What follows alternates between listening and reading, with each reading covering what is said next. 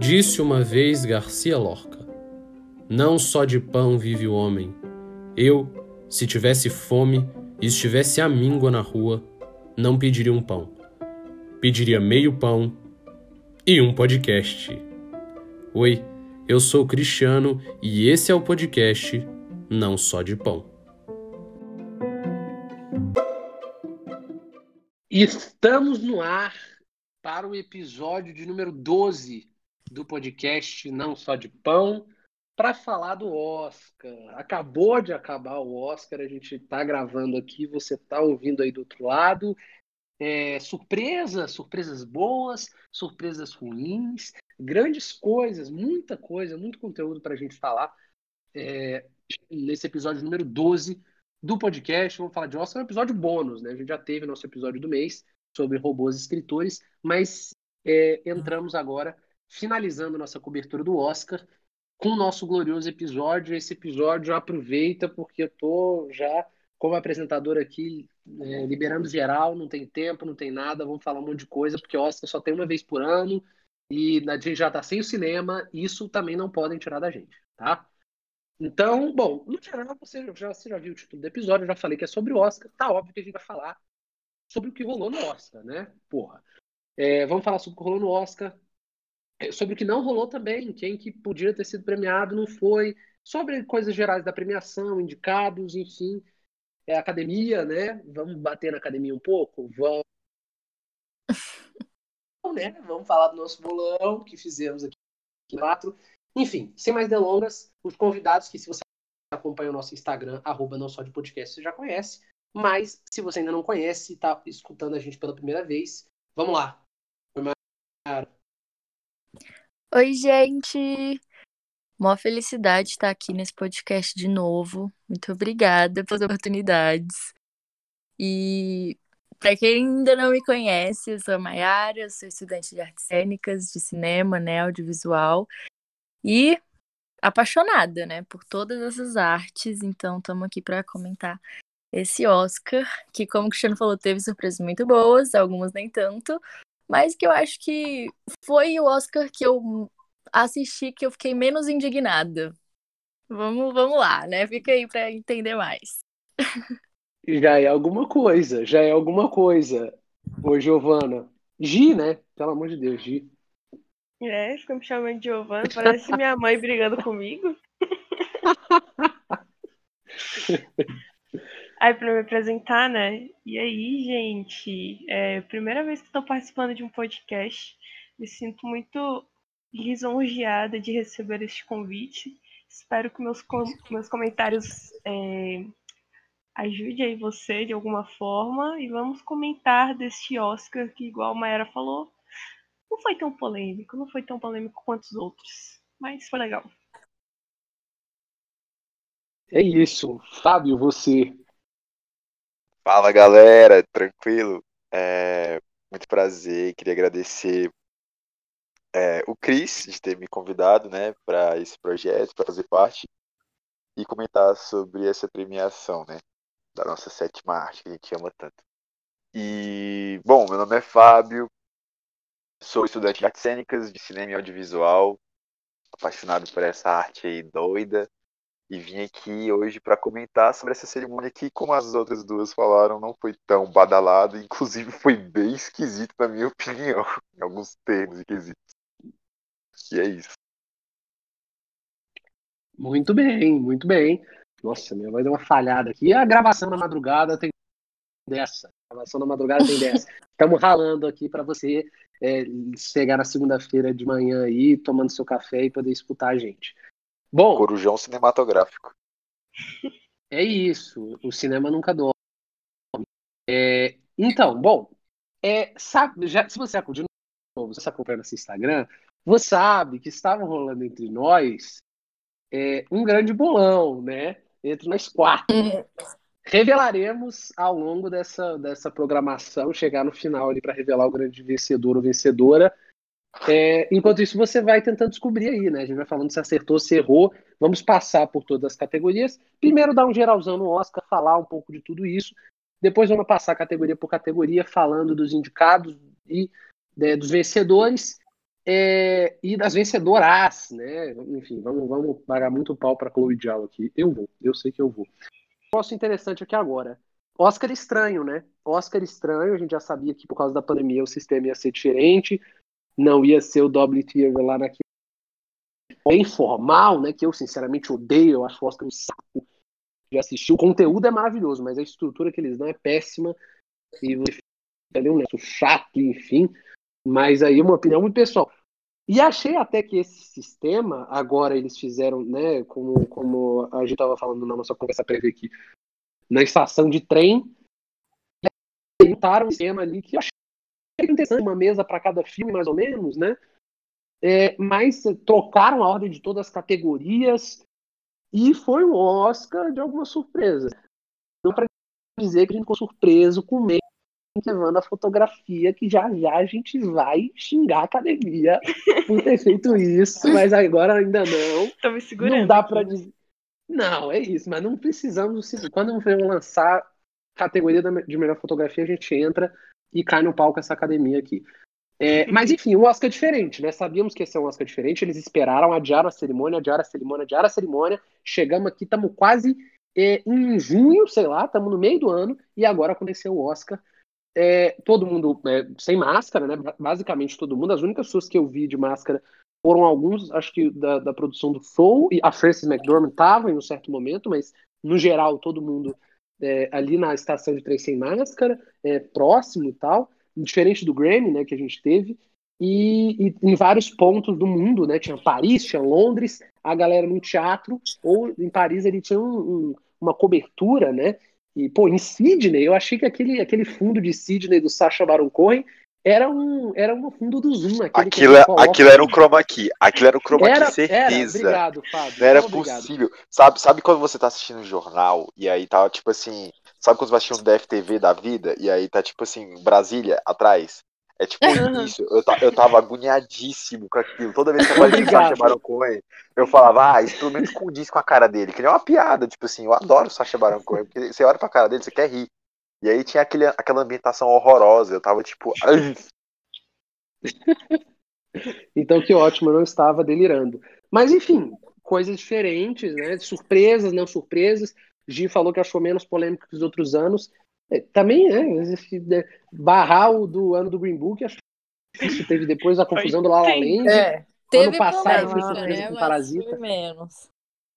É, Não, da Lala, acho que o maior, a maior polêmica deve ter sido do La La Land, eu acho. Porque, poxa, era, ele levou, tipo, 12 indicações, levou 12 prêmios, não foi? Foi um rolê assim.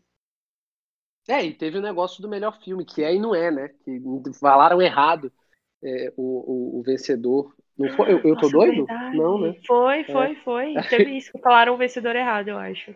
É, e depois acabou sendo Moonlight, né? Enfim, teve em, em 2019 o Spike ele virou de costas para não aplaudir o Green Book. Loucura, loucura, loucura. Mas enfim, é isso, né, gente? É, premiação diferente. O que vocês acharam aí do, do, no geral? Um comentário gerais aí do que, do que foi esse Oscar. É, eu já vou vontade. pegar falo. Eu achei que, no geral, foram, foi bem coerente com as expectativas da maioria da galera, né? A gente ficou menos frustrado com coisas muito. Meu Deus, não imaginava de jeito nenhum. Tiveram menos categorias, assim, com essa reação. A gente já tava ali pensando, né? Nas coisas que realmente. no- nos, que realmente levaram a estatueta, né? Mas. É, tá. Vou deixar a Menk pra gente falar depois. Mas eu acho guardar, vamos guardar. o Oscar foi muito, é, assim, coerente mesmo com as indicações, porque se a gente pensar que esse ano foi um ano de, dos filmes intimistas, né, dos dramas pessoais, e não necessariamente eles foram assim por conta da pandemia e, ah, temos que gravar com um orçamento menor e nem nada, até porque teve, tiveram vários que já estavam em processo ou até finalizando. Só que eu acho que por conta da pandemia, que a gente ficou sem os grandes filmes, sem as grandes produções, né, que necessitam muito aí de ir para as telas grandes do cinema, e tem todo esse rolê, esses filmes, né, essas produções menores ficaram em muito destaque. Em muito destaque. Uhum. E eu acho que elas mereciam esse destaque, mesmo se estivessem na corrida contra grandes produções. Mas talvez elas, te... algumas pelo menos, de... é... iriam passar despercebidas, né? E eu acho que em algumas categorias deu para ver que o Oscar abraçou muito bem isso com os resultados. Porque, por exemplo, já adiantando aí, já dando um spoiler, né? De melhor atriz, eles tinham lá a, a, né, tudo na mão para dar para Andrew, que como o Cristiano até tinha comentado com a gente antes, era a receita perfeita pro, pro Oscar burlar tudo isso daí e dar para ela, até porque ia ser bem, né? Eu concordaria muito, ela era minha aposta no bolão, ela tava absurda, mas deram para Francis, que também arrasou, mas poderia ser uma desculpa aí para eles terem fugido, né? De, de, desse, desses filmes mais intimistas, apesar de que a performance dela também tenha sido. E é isso. Aí essa pauta aí também a gente pode entrar na questão racial também depois, né? Sim. Nossa, eu queria falar tão bonito como a Mayara falou. Mayara é perfeita. Não, só para vocês terem uma noção, a diferença de orçamento do ano passado para esse ano foi de 50 milhões em média. Então, tipo, abaixou muito, muito, muito. Não, e outra, isso que tu falou também é porque, tipo assim, como tu disse, da questão até mesmo da concorrência, porque para pra pensar assim, tipo assim, a maioria dos filmes é, não foram produzidos de fato em 2020, né? Foram em 2019 e aí, tipo, completou o processo da pós ali em 2020 e daí vai. Agora, para pra pensar se, tipo assim, vários. Se os estúdios de, de fato tivessem produzindo a todo vapor como antes, em 2000 tivesse produzido, tipo, filmes que eram para ter sido produzidos, e, tipo assim, ocorreria isso que você falou, né, que a Mayara disse de passarem despercebidos, mas para pra pensar na concorrência como é que seria, né?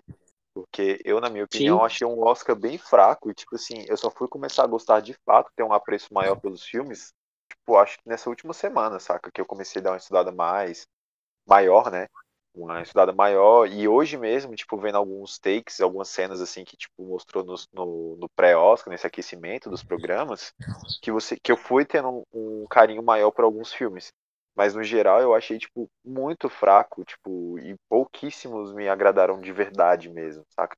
Enquanto para mim o Oscar do ano passado foi um Oscar que, tipo assim, meu Deus. Foi. Sabe? Então. Uhum. É, mas a gente entende que também tudo isso é devido a, ao que a gente está passando, a pandemia e etc. E, tipo assim, já até pegando ficha já do que tu tinha perguntado, do que eu achei, assim, no geral, é, eles apelaram para essa pegada meio cinematográfica, né, de tipo assim, de como apresentar o Oscar.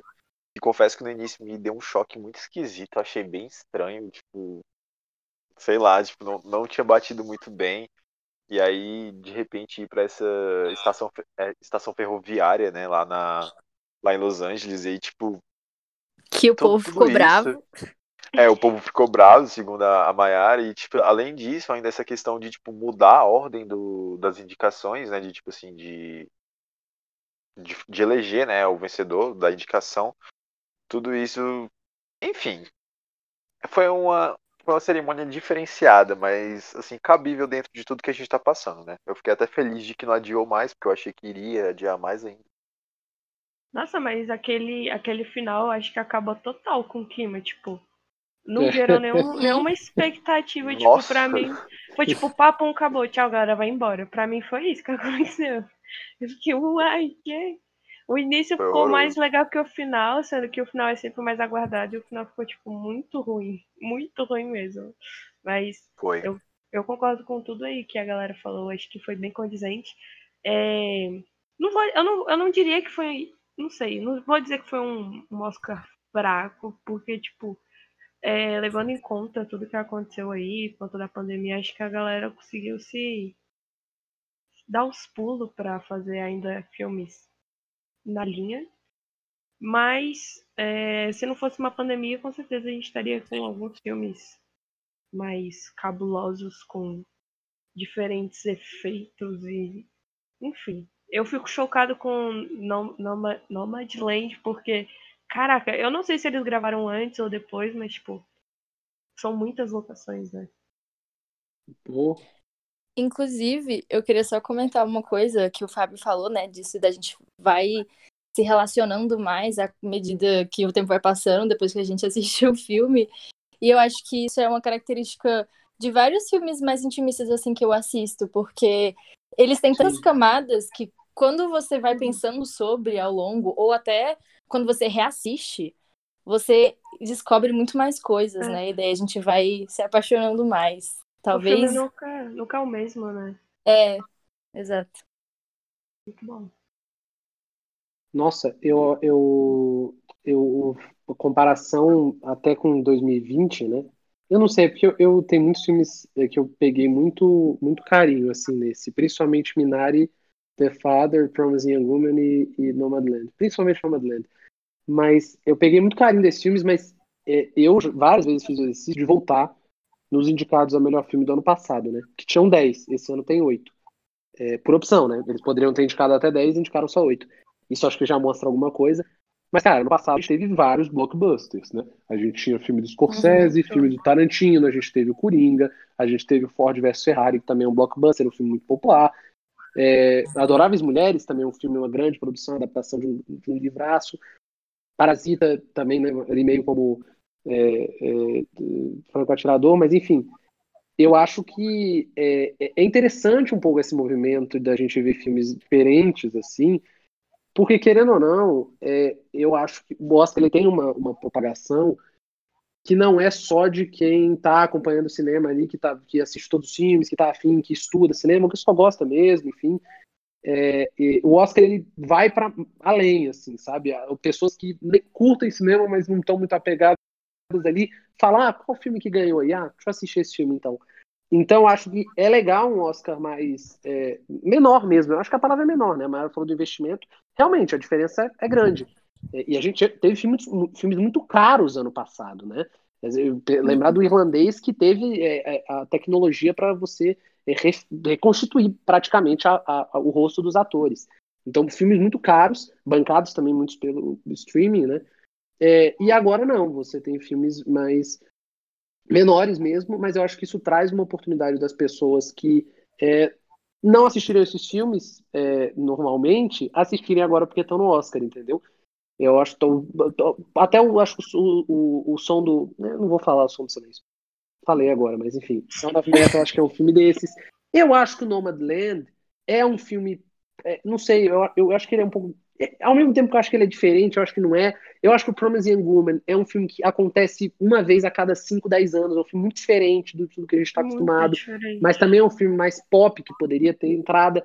Então, assim, eu, todos esses filmes, tirando o set de Chicago, todos esses filmes ali, eu teria dificuldade de ver eles na boca do povo, assim, sabe? É, e a galera comentando e tal. Então, eu acho que tal, um Oscar, assim, traz essa oportunidade mas de fato tem menos peso, né? A gente vê nomes menos conhecidos, a gente vê é, e que acho que também é, é, é, legal isso, né?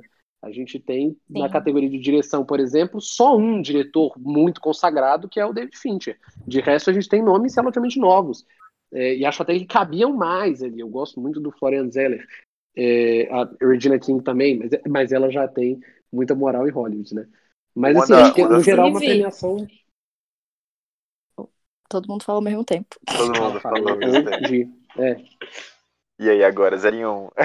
Vai, Fábio, ordem assim, alfabética. Uma, uma coisa que eu tinha parado de pensar também, eu tinha pensado nisso aí, Cris, eu tinha falado, Cris, de que, tipo assim, eu, eu assisti com a minha cunhada e com meu irmão, né?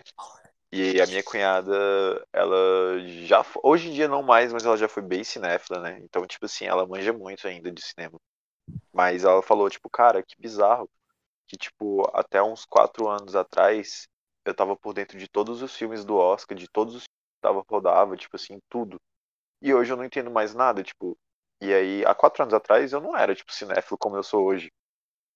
Então, tipo assim, eu hoje em dia vejo os filmes de antigamente que ela via como se fossem os filmes de atual, saca? Tipo assim, uhum. é outra geração. É, isso é muito doido. E aí, e aí ela falou, aí ela comentou bem assim, tipo, bizarro, tipo, ver só o Finch aí, tipo, não é desclassificando e dizendo que ele tá velho que tá ultrapassado, porque nunca irá. Mas, tipo, é uma nova geração, é uma nova escola de cineastas e tipo assim, isso tem que ser aplaudido e eu acho que mais ainda é ter a, essa diversidade dentro, de, dentro desses diretores e cineastas e atores e atrizes e produtores e, e eu acho que isso que é o massa, saca? Tipo, se acostumar a ver diversas etnias e pessoas dentro de Hollywood, de Oscar, saca? Sim. De implementar latinos, implementar coreanos, implementar é, asiáticos, galera do Oriente Médio. Riz Ahmed, que, por exemplo, foi, o primeiro ator com ascendência Sim. árabe, né? E, tipo, Essa é velho. Isso.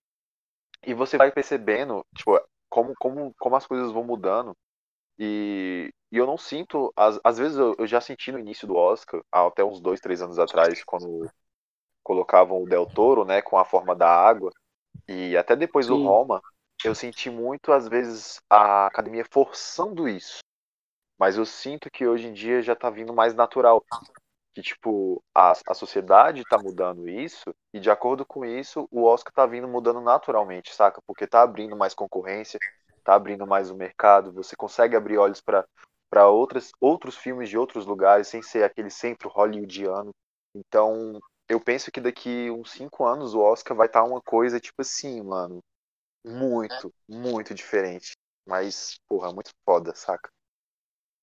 Sim, e o que eu ia comentar, né, só voltando nessa, nessa parte de oportunidades e, e do orçamento que o Cris comentou, que eu acho que não é à toa que a gente teve duas mulheres concorrendo para melhor direção, ainda teve a Regina King, que eu acho que cabia, né, mas não foi indicada, mas mesmo assim entrou no Oscar aí. E eu acho que, eu não sei se vocês acompanham, né, essas coisas, eu como acompanho muito, vi em muitos lugares que a porcentagem de mulheres dirigindo filmes nessa pandemia aumentou bastante. Uhum. E eu não tenho certeza se o, os filmes delas, né, que foi pro Oscar, foi durante a pandemia, mas eu acho que essa questão do orçamento influencia muito, porque querendo ou não, ainda hoje em dia tem isso de ah, eu tenho esse dinheiro aqui, eu não vou colocar na mão de uma mulher, investir nela para ela fazer esse filme aí que pode não ter retorno. E como o orçamento abaixou muito, né? Eu acho que tá tendo mais essa disposição de investir, de dar, e daí esse número de mulheres crescendo aí. E resultou nisso, né? Que a gente viu mais nomes aí no Oscar. Uai, a, a, a mulher. Eu esqueci o nome dela, sou horrível com o nome, gente. Mas a, a mulher que fez o design production de Pantera Negra, é, eles não queriam dar para ela o, a, o orçamento para fazer, para ela fazer tudo lá. E, tipo, deu no que deu. Ela ganhou um Oscar. Acho que ela foi a primeira Sim, mulher negra a ganhar um Oscar. E, mano, ficou cabuloso o trabalho dela. Então, é o que eles falaram, tem mudado. E uma coisa que eu acho legal de comentar é que quando começou esses serviços de streaming, né? Começou. Na real, o primeiro serviço de streaming não foi o Netflix, foi um serviço que era de música, eu não vou lembrar o nome. Mas é, é engraçado porque no início o Oscar, tipo, não gostava de colocar Netflix, um filme da uhum. Netflix com, pra participar do Oscar. E hoje é engraçado porque, tipo, sei lá, 80% dos filmes que estavam indicados é, tipo, são de serviços de streaming. É, Hulu, é, Amazon Prime, Netflix. Então, essa, essa pandemia realmente fez um, uma grande diferença nesse Oscar. Eu acho engraçado.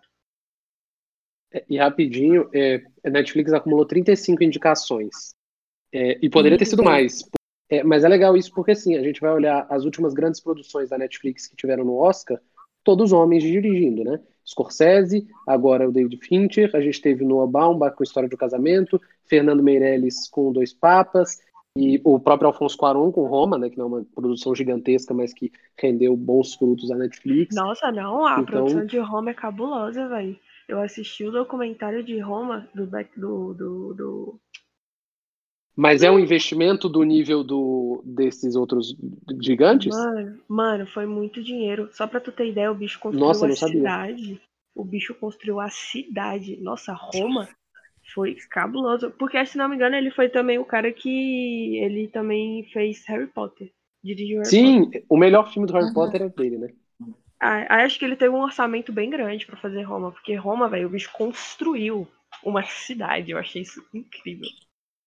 Aliás, Roma era um projeto, entre aspas, pessoal do Alfonso Cuarón, porque é um filme muito, é, enfim, sobre a trajetória dele também, é, mas mil vezes melhor do que Mank, né? Que também é um filme muito. Não, pelo um menos projeto não, né? pessoal do, do David Fincher, né? Só comparando. São dois filmes em preto e branco e são dois projetos pessoais é, do- dos diretores, né? É, E os dois é levaram bom, né? fotografia, né? Pois é, né? verdade, é verdade. É verdade. Gente, Não, eu- Game, eu, eu, não, eu nunca fui muito fã de Roma, mas eu preciso reassistir. Também não. porque- Ah, eu também gosto. não. Cara, eu só. Eu só passei a gostar de Roma depois que eu fiz um trabalho. Não, não vou dizer que eu gostei, mas, tipo, assim, depois de estudar sobre Roma, pelo, pelo que a minha professora de fotografia passou, a gente teve que fazer um trabalho gigante. Eu não sei se você pegou esse trabalho, Mayara, mas a. Não, mas eu fiquei sabendo. é, o, João, o João fez comigo até esse trabalho. Uhum. E, tipo, analisando assim, você fica, caraca, cabuloso. Mas, por exemplo, é, não sei, né? Não sei, eu não sei dizer, meu coração, não sei. É aquele negócio de reconhecer que é bom, mas. a Não é pra mim. pessoa- É, isso é natural. Acontece.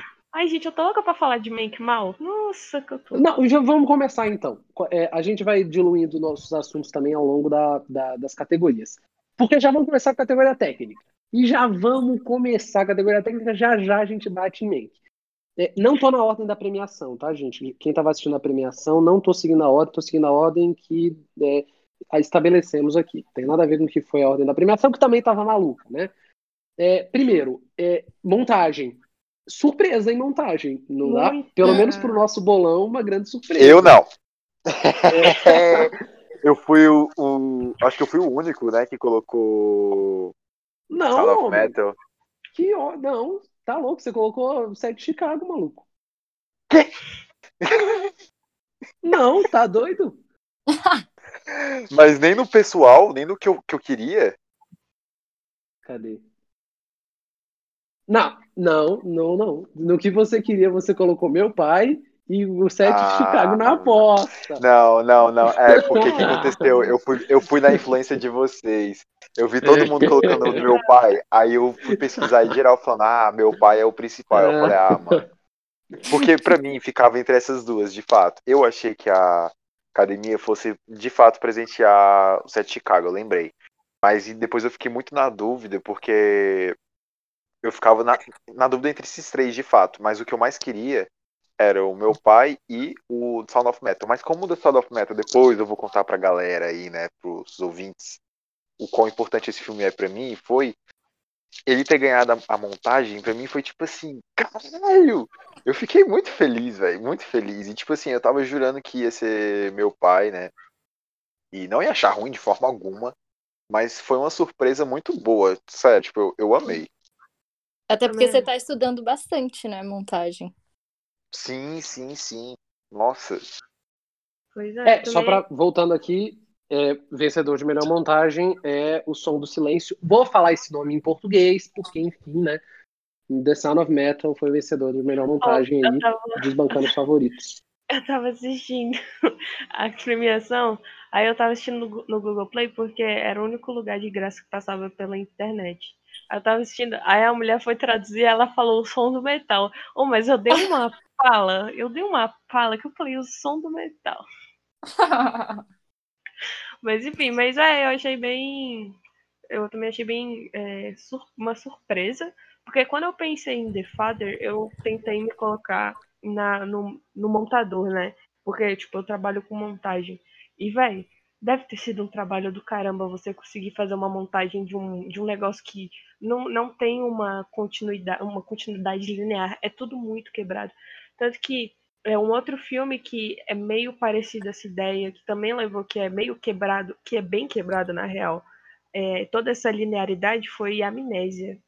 Ele também é um outro filme que levou. nossa.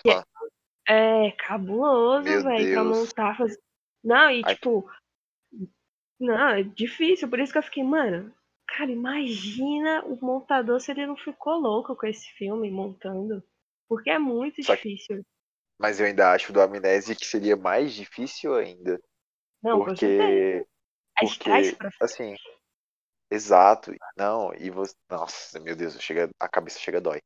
Porque a questão do, do Amnésia é porque chega a ser um filme confuso. A questão do, do The Father, eu não achei um filme confuso. Tipo assim, eu confesso que até eu, eu, eu demorei uns 20 minutos para entender que, tipo, o filme retratava a cabeça do, do pai, né, do Anthony Hopkins. E aí, É, tipo, né? quando eu comecei a entender isso, eu falei, mano, beleza. Só que aí que tá, a gente só consegue entender graças à montagem excelente do montador. É, Mas como também o filme foi inspirado numa peça, eu fiquei numa curiosidade gigantesca de saber como era a peça desse filme.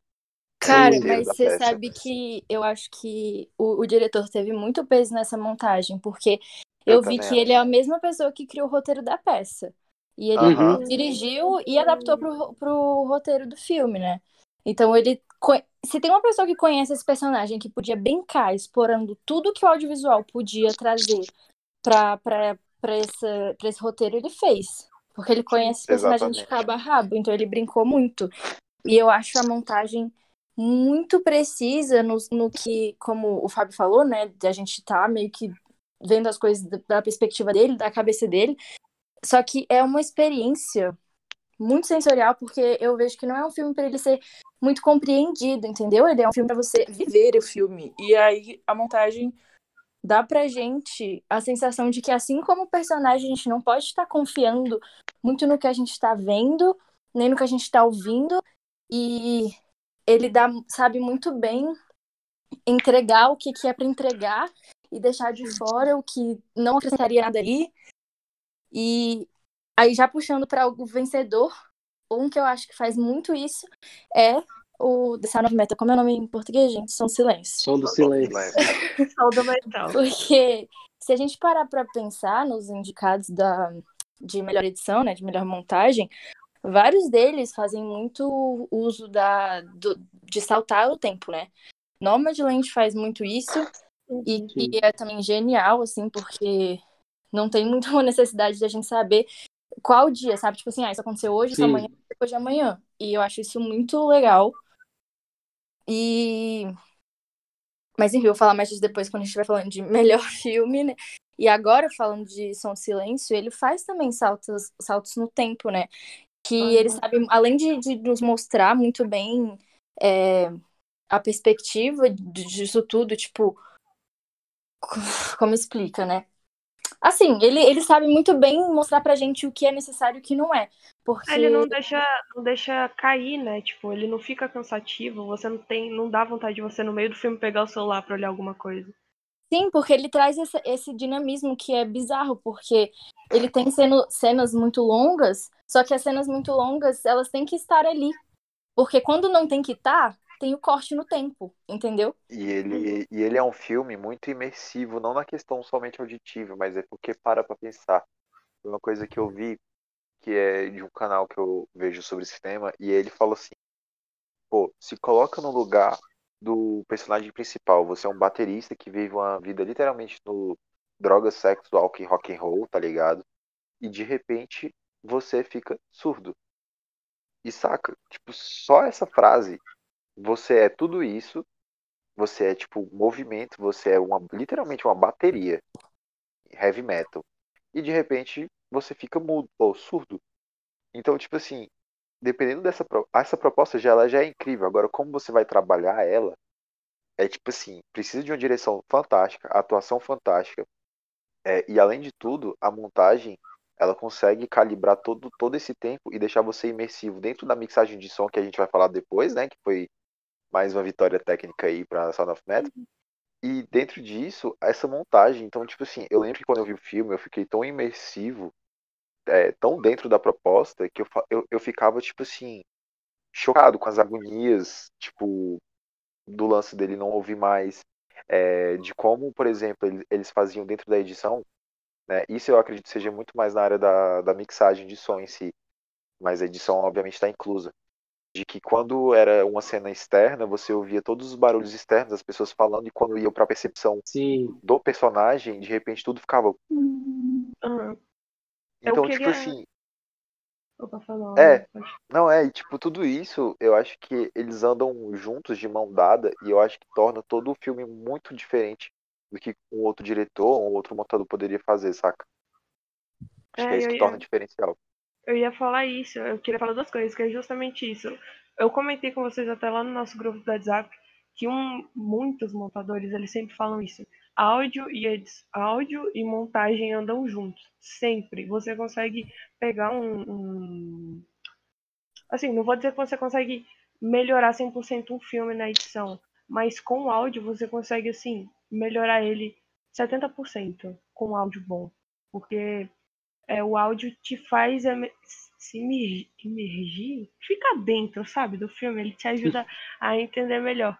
E uma outra coisa que eu queria falar, você falando dessa coisa da quebra e da diferenciação, que uma das coisas que mais me chamou a atenção no curta, ou no curta, no filme, foi que, tipo, quando, eu, quando a gente imagina aqueles dois, o casal lá, todo doidão, cantando, tipo, e aí você vê o dia a dia deles, tipo, os caras acordam e vão tomar suco verde, velho. Tipo, Sim. quando, quando a gente assiste normalmente esse filme de rock and roll, eles normalmente retratam os caras, tipo, bebida de manhã, cheirando crack, cheirando crack, foi ótimo. É, usando crack, não Caindo. sei o quê. É, aí, tipo, quando ele chega lá, mostra esse casal tomando suco verde, comendo fruta, dançando um jazzinho de manhã, tipo, super zen, assim, de boa, sabe? Então, velho, eu achei incrível isso. É, por isso que eu pensei, assim, é, tinha uma esperança também dele ganhar em roteiro, porque tem muita quebra, muita quebra nele. Que é Sim, era a minha aposta pra roteiro original.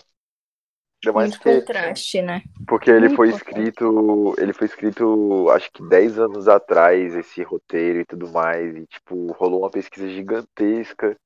E eu, de forma alguma, fiquei triste. Foi como a gente falou, né? A gente não teve decepções grandes, como a Mayara falou, não teve aquelas decepções gigantescas, né? Como nos outros. Então, tipo, se eu não me engano, quem ganhou o roteiro original foi o Promised Young Woman, né? E Sim. eu não achei ruim de forma alguma, adorei. Mas a minha Meu aposta Deus. era, é- era o Sound of Metal justamente por conta disso, da- de toda essa história e etc. E eu acho muito interessante quando o melhor filme e melhor montagem são diferentes, né? Com certeza. Com certeza. Eu Uma vou. coisa a se pensar. É, antes da gente pular para a fotografia, para mandar a academia para aquele lugar, é, eu vou fazer um contraponto perigoso, né? Porque estou com três técnicas aqui, né? São opiniões técnicas e eu, pobre ator aqui, que estou dando minha opinião de também espectador.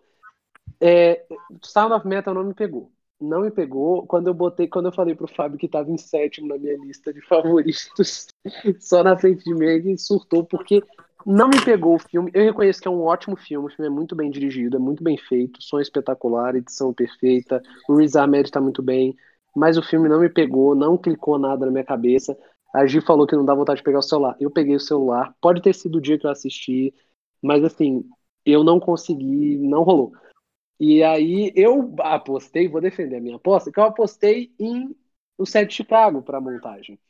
Por quê? Eu achei que a academia ia ser mais conservadora, é, achava que The Father estava bem, mas que Set de Chicago, aliás, Set de Chicago foi o único filme que estava indicado a melhor filme que não levou nenhum prêmio. Caraca, Sim. não. Sim. Bem Ah, falar chocante depois. isso. Eu quero falar Eu tava pensando agora. isso. Que eu ficava, Então, será que assim, Sete Thiago não vai ganhar nada? Pois é, eu achava que a chance era em roteiro original. O Aaron Sorkin perdeu para estreante Road Fennel. E. Fennel, Fennel, enfim, ela é foda, isso que importa. É, e eu, eu gosto do- do- da edição de Chat Car, eu acho que o filme tem um ritmo espetacular e o ritmo valoriza demais o roteiro. Eu acho que é, é uma montagem que tem- é, faz o filme ser o que ele é, sabe? É, eu gosto muito do ritmo, acho que as cenas da, da manifestação são espetaculares. Não sei, eu gosto muito, mas é, é porque foi um filme que eu, que eu realmente me pegou, né? Me pegou mais do que so, é, Som do Silêncio. Achei que eles iam ser um pouco mais, menos ousados é, e dar para Sete Chicago e não, não, não iam premiar é, meu pai. Som do Silêncio eu nem imaginei, para ser bem sincero, é, porque prestei muito mais atenção no som, o som me chamou mais atenção no filme do que a, do que a edição. Eu achei Che- Sete de Chicago. O que você achou de O Som do Silêncio? Vocês ficaram falando, não, Sete de Chicago, a edição, não sei o quê. Tipo, aí Nossa, eu eu fui amei. assistir. Sério. Aí eu fiquei tipo, ah, eu, não- eu também não sei se foi o dia que eu assisti, Mas o que eu achei que a montagem, pelo menos o início dela, ela é um pouco parecida com Judas e o Messias Negro. E o estilo de montagem dela que vai se passando também tem um pouquinho da essência de Estados Unidos vezes é, Billie Holiday. Eu achei é, o site Chicago uma união desses dois filmes, o estilo de edição. E ele também tem um estilo de edição que foi só no final que eu percebi, mas que é muito legal. Que é um estilo de edição que tinha muito em filme antigo. Que eu não sei se vocês perceberam, que ele tem alguns fade-outs no meio do. do, Uhum. do... Então, isso é muito coisa de filme antigo. Aquele final com a, a letra, a fonte da letra, tipo, isso é muito, muito coisa de filme. Isso eu achei legal. Mas eu não gostei do filme. Eu achei ele um pouco. Você fala isso do set de Chicago? É. Eu não gostei também muito, não. Eu, eu, eu coloquei ele como aposta também como conservadora, junto com o Chris. Eu achei que a academia fosse fazer isso. Eu achei que eles não Mas- iam dar, não. Mas pessoalmente, assim, o meu gosto com, a- com o filme não foi nem um pouco positivo, assim. Eu, eu, eu sou fã do Aaron Sorkins, mas eu sou fã dele como roteirista. Dele como diretor, eu não costumo gostar muito. Não, eu acho que Ô, eles Fábio, um rapidinho. roteiro. Eu vi uma piada muito boa. Pode Que é o falar, seguinte, porra, o Aaron Sorkin, o cara é um roteirista foda, mas sacanearam ele, porra. Botaram ele pra trabalhar com um diretor péssimo que é o Aaron Sorkin. Não tem como, bota um roteirista foda como o Aaron Sorkin pra trabalhar com um Velho, diretor sim, péssimo como o Aaron velho, Sorkin. sim. Não, eu acho, eu achei o set de Chicago parecendo, sei lá, documentário jornalístico sensacionalista às vezes, É, saca? Eu, eu eu- achei o filme muito. Nossa, aí toda Ele hora não tem aqueles. tinha um estilo meio determinado e ele me deixava meio tipo. Não tô entendendo. Exato, sei lá, que sabe aqueles filmes me que a? Netflix. Sabe aqueles filmes que a Netflix lança toda semana, que é tipo de qualquer jeito? Aham. Me pareceu um É. pouco aquilo. É, Por isso que quando coisa. eu vi. Pode falar, pode falar. Não, completa, completa, Fábio.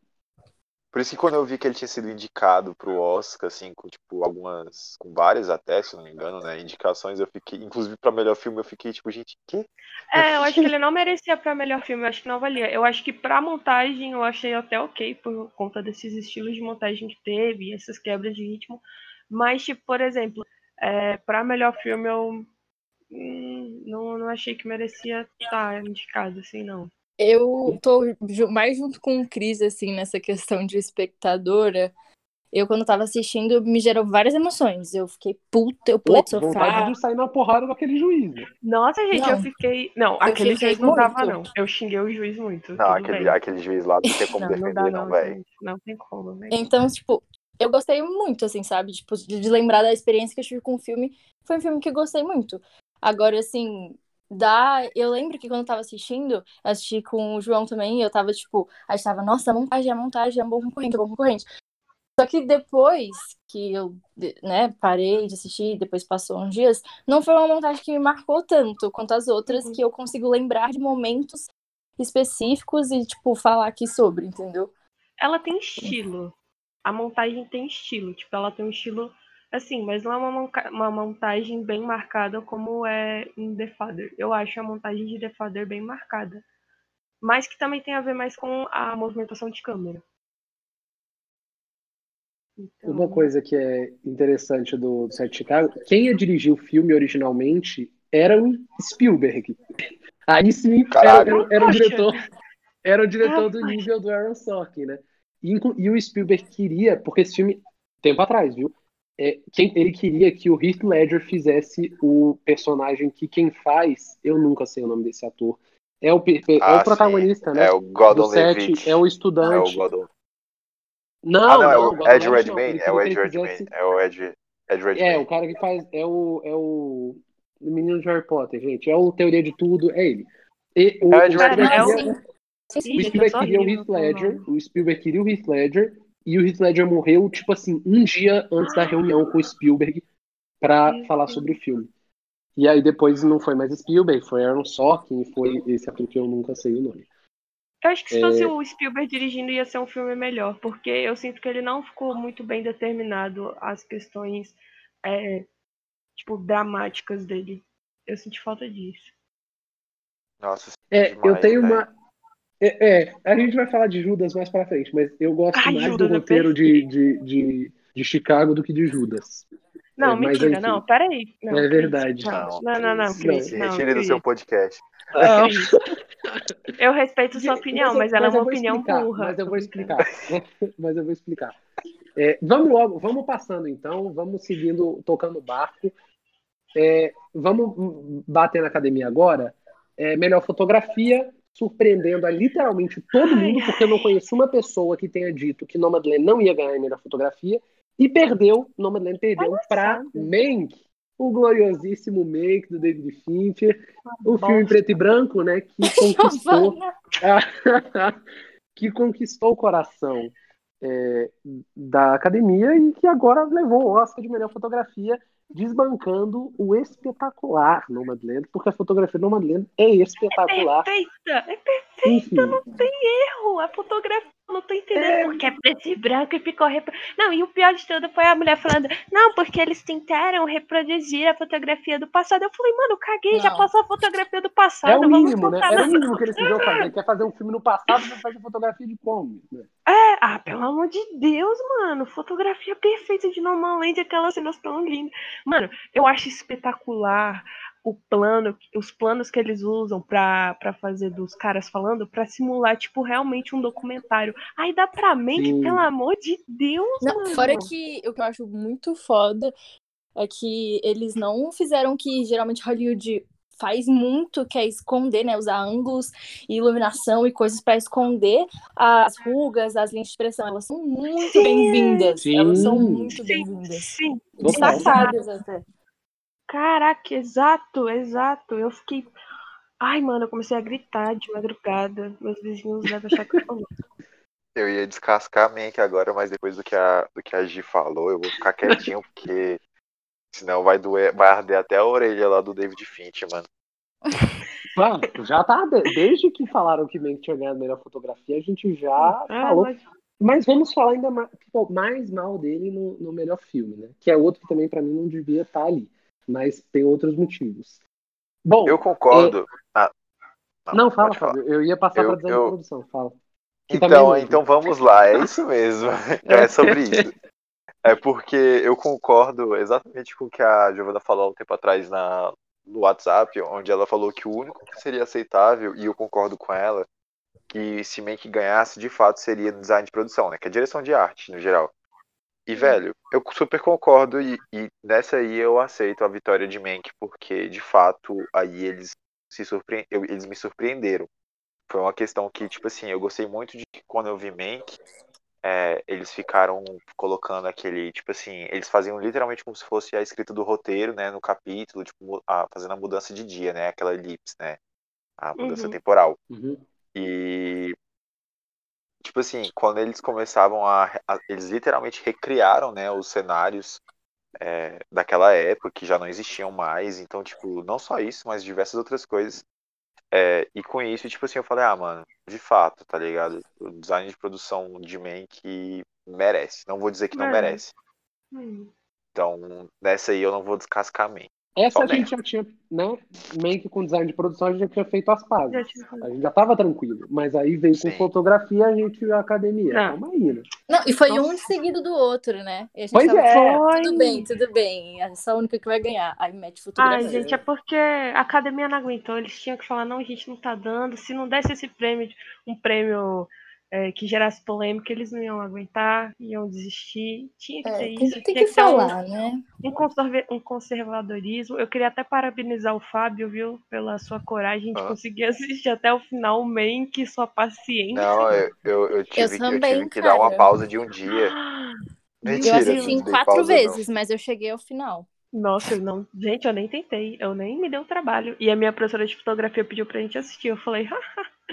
Eu precisei dar, eu precisei dar uma pausa de uma hora na metade do filme, beber uma água, fazer um café, porque tipo assim, eu só assisto com o meu quarto no blackoutzão, né, óbvio assim, no preto e branco. E aí eu já tenho um ranço de filme preto e branco hoje em dia. Né? Se eu for assistir um filme antigo, Ah, eu gosto, Bem. eu gosto. Ah, não, Ah, eu gosto. E eu não Eu gosto, gosto. eu não gosto de odiar filme preto e branco. Quando eu vejo que é preto e branco, eu já me É esforço bom. pra gostar. Eu acho tão legal. Mas é aí que tá. É, é- é uma coisa que, tipo, me pega muito, porque, beleza, antigamente não tinha cor. Então tudo bem, você fazia porque era o jeito que tinha. Hoje em dia, ou o cara faz por um estético, ó, eu quero. Sabe aquele, aquele negócio meio noir? Sabe? Eu, ah, eu quero fazer um filme preto e branco. E tipo, ah, eu quero fazer filme preto e branco porque vai casar com a proposta de fato. Foi o que eu senti de Roma, porque aquele Sim. filme lá poderia ser Oh, super. Porra, Roma é fantástico. Não, como preto e branco pra mim Uhum. não, não me desce. Assim como. Não, meio que faz sentido, porque, tipo, porra, Filme é, antigo. pela época e etc. Tipo, a- toda, to- conversa com tudo. É, Mas porque ainda também assim. é sobre o Cidadão Kane, né? É. Então, tipo assim, foi um filme que eu já fiquei, porra, é preto e branco, vou ter que ter, tomar um, um copo de café aqui. Aí, velho, chegou na metade do filme, eu falei, não, eu preciso de uma pausa. Aí eu fui lavar o rosto, porque tava me dando sono. Eu tava, tipo assim, com o olho, tipo assim, ó, pescando, assim, ó. Falei, caralho, que filme chato. E, que- e tinha. E, e quem tava na, na minha frente era o. Gente, como é que é o nome do ator? Eu amo esse homem, como é que é o nome dele? Gary Oldman. Gary Eu tava Oldman. Gary, e eu sou fã do Gary Oldman. E eu tava tipo, caralho, Gary. Oldman, tu tá muito chato, mano. Da Não, raiva. eu, eu assisti o filme de uma vez porque eu falei, não, não é possível que esse filme não vai melhorar. Não é possível que o Gary Oldman se meteu numa merda dessa. esperança. Assim, não, não dá. Não, eu, eu falei, esse filme tem que melhorar, gente, não é possível. Porque já tinha saído, eu acho, a lista do Globo de Ouro. Tudo bem, Globo de Ouro é uma, uma- uma premiação mais pop, assim, e tal. Mas é, eu tava Amanda Seyfried, que sinceramente não teria nem indicado ela pro Oscar, não gostei. Já falei que indicaria a Dominic Fishback de Judas Messias Negro. Mas, pô, o Gary tava indicado, a última interpretação dele no Oscar foi espetacular, que foi o Churchill. Eu falei, não é possível Foi. que o Gary se meteu numa, numa furada dessa. Esse filme não pode ser péssimo, não tem como. Vai melhorar em algum momento. Tipo assim, não vai ser ótimo, mas vai ter um final legal. E não, pra mim tem uma cena dele que é boa, que ele tá bêbado lá falando de Don Quixote. Única coisa que presta no filme, a única coisa assim. Uma única, única, única, única. O resto é um, uma chatice. Meu Deus. E a briga dele com o Orson Welles também, que ele manda o Orson Welles pra puta que pariu, aí é. O nome disso aí, meu querido, é Fincher e dinheiro. É Cara, isso que eu ia falar. Eu não Exatamente. gosto do David Fincher, não, hein? Eu já não gosto do David Fincher. Ah, eu, eu não gosto também muito dele, não. Ele também. Ele, eu, eu sempre troco os nomes, mas ele também dirigiu Sunset Boulevard, né? Eu não sei se Não sei. O que eu assisti dele É, recentemente é Garota Exemplar. Não. Não, o, Ai, eu o. Sunset Boulevard é muito antigo. Foi um, eu não sei se foi ele que dirigiu, mas é um nome Não parecido. foi o Lynch, não? Não, né? Foi o Lynch, é, é o David, É o é David o David Lynch. Lynch. É, é É, porque eu todo mundo confunde, é, é real, real. É, É, mas então, aí você vê como é que o nome pesa, né? Porque até antes da- de começarem a sair indicações e tal, tava todo mundo já comentando que, que com certeza também que estaria na lista, que com certeza. E aí eu ficava tipo, não, deve ser bom, então, porque é o pu- tá vindo do público esse feedback, né? Tá- E aí eu fiquei, que merda é essa? A voz do povo nem sempre é a voz Não, de Deus. Eu não confio no público, não. E eu sinto falta de cor, assim, quando é preto e branco, porque é uma coisa que eu sou muito conectada, apaixonada, fico assistindo Cara. muito vendo as cores. Mas eu gosto Eu é gosto, branco. eu gosto de filme antigo. Tipo, teve uma, uma- um tempo na pandemia que meu- eu e meu irmão a gente começou a maratonar vários filmes antigos e, vai, tem alguns que, tipo assim, é, mano, a história, tipo assim, pode ser que ele, naquela época eles não tinham tantos recursos igual a gente tem hoje, mas, mano, tem muito filme que te prende pela história, tá ligado? Tipo, é, O Sol é para Todos, eu não sei se vocês já viram. É, tem um muito bom que é com a Mary Mor- Moron, que é de comédia até, que é um tipo um é, As Branquelas, só que muito antigo e preto e branco. É muito bom. Assistam, se chama é, Quanto Mais Quente, Melhor. É muito bom esse filme. E é preto e Ah, branco. sei qual é. Conheço de é. Indicação. Indicação, muito bom. Esse eu sei qual é, mas eu nunca vi. Mas geral fala que ele é muito bom e, tipo, ele é muito engraçado. É real. engraçado, é engraçado, velho. É engraçado, muito bom. Bom, depois de é, falar tudo que a gente acha da academia e também do público, de graça, né? É, acho que agora já chegamos numa certa unanimidade. Cabelo e maquiagem, e vou juntar já com figurino. É, ganhou os dois prêmios, levou para casa, vai- vão para casa do a voz suprema do blues, Mal Rainey's Black Bottom.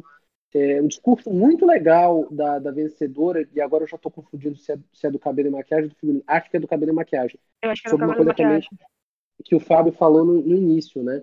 É, vamos normalizar a presença das pessoas aqui. Massa demais vendo uma equipe do, do, do Raines com várias pessoas negras, né? Viola estava lá, enfim, mas uma equipe técnica do filme é, chegando com muita força. Acho que era unanimidade ali, realmente o filme tem um peso muito grande. A maquiagem é espetacular, né? O filme te passa um calor ali. Só de você ver a Viola Davis maquiada, você fala, meu Deus, ela deve estar tá suando pra cacete. Eu acho que era uma vez um sonho também, foi um destaque pois é, a de cabelo e maquiagem. Bem, né?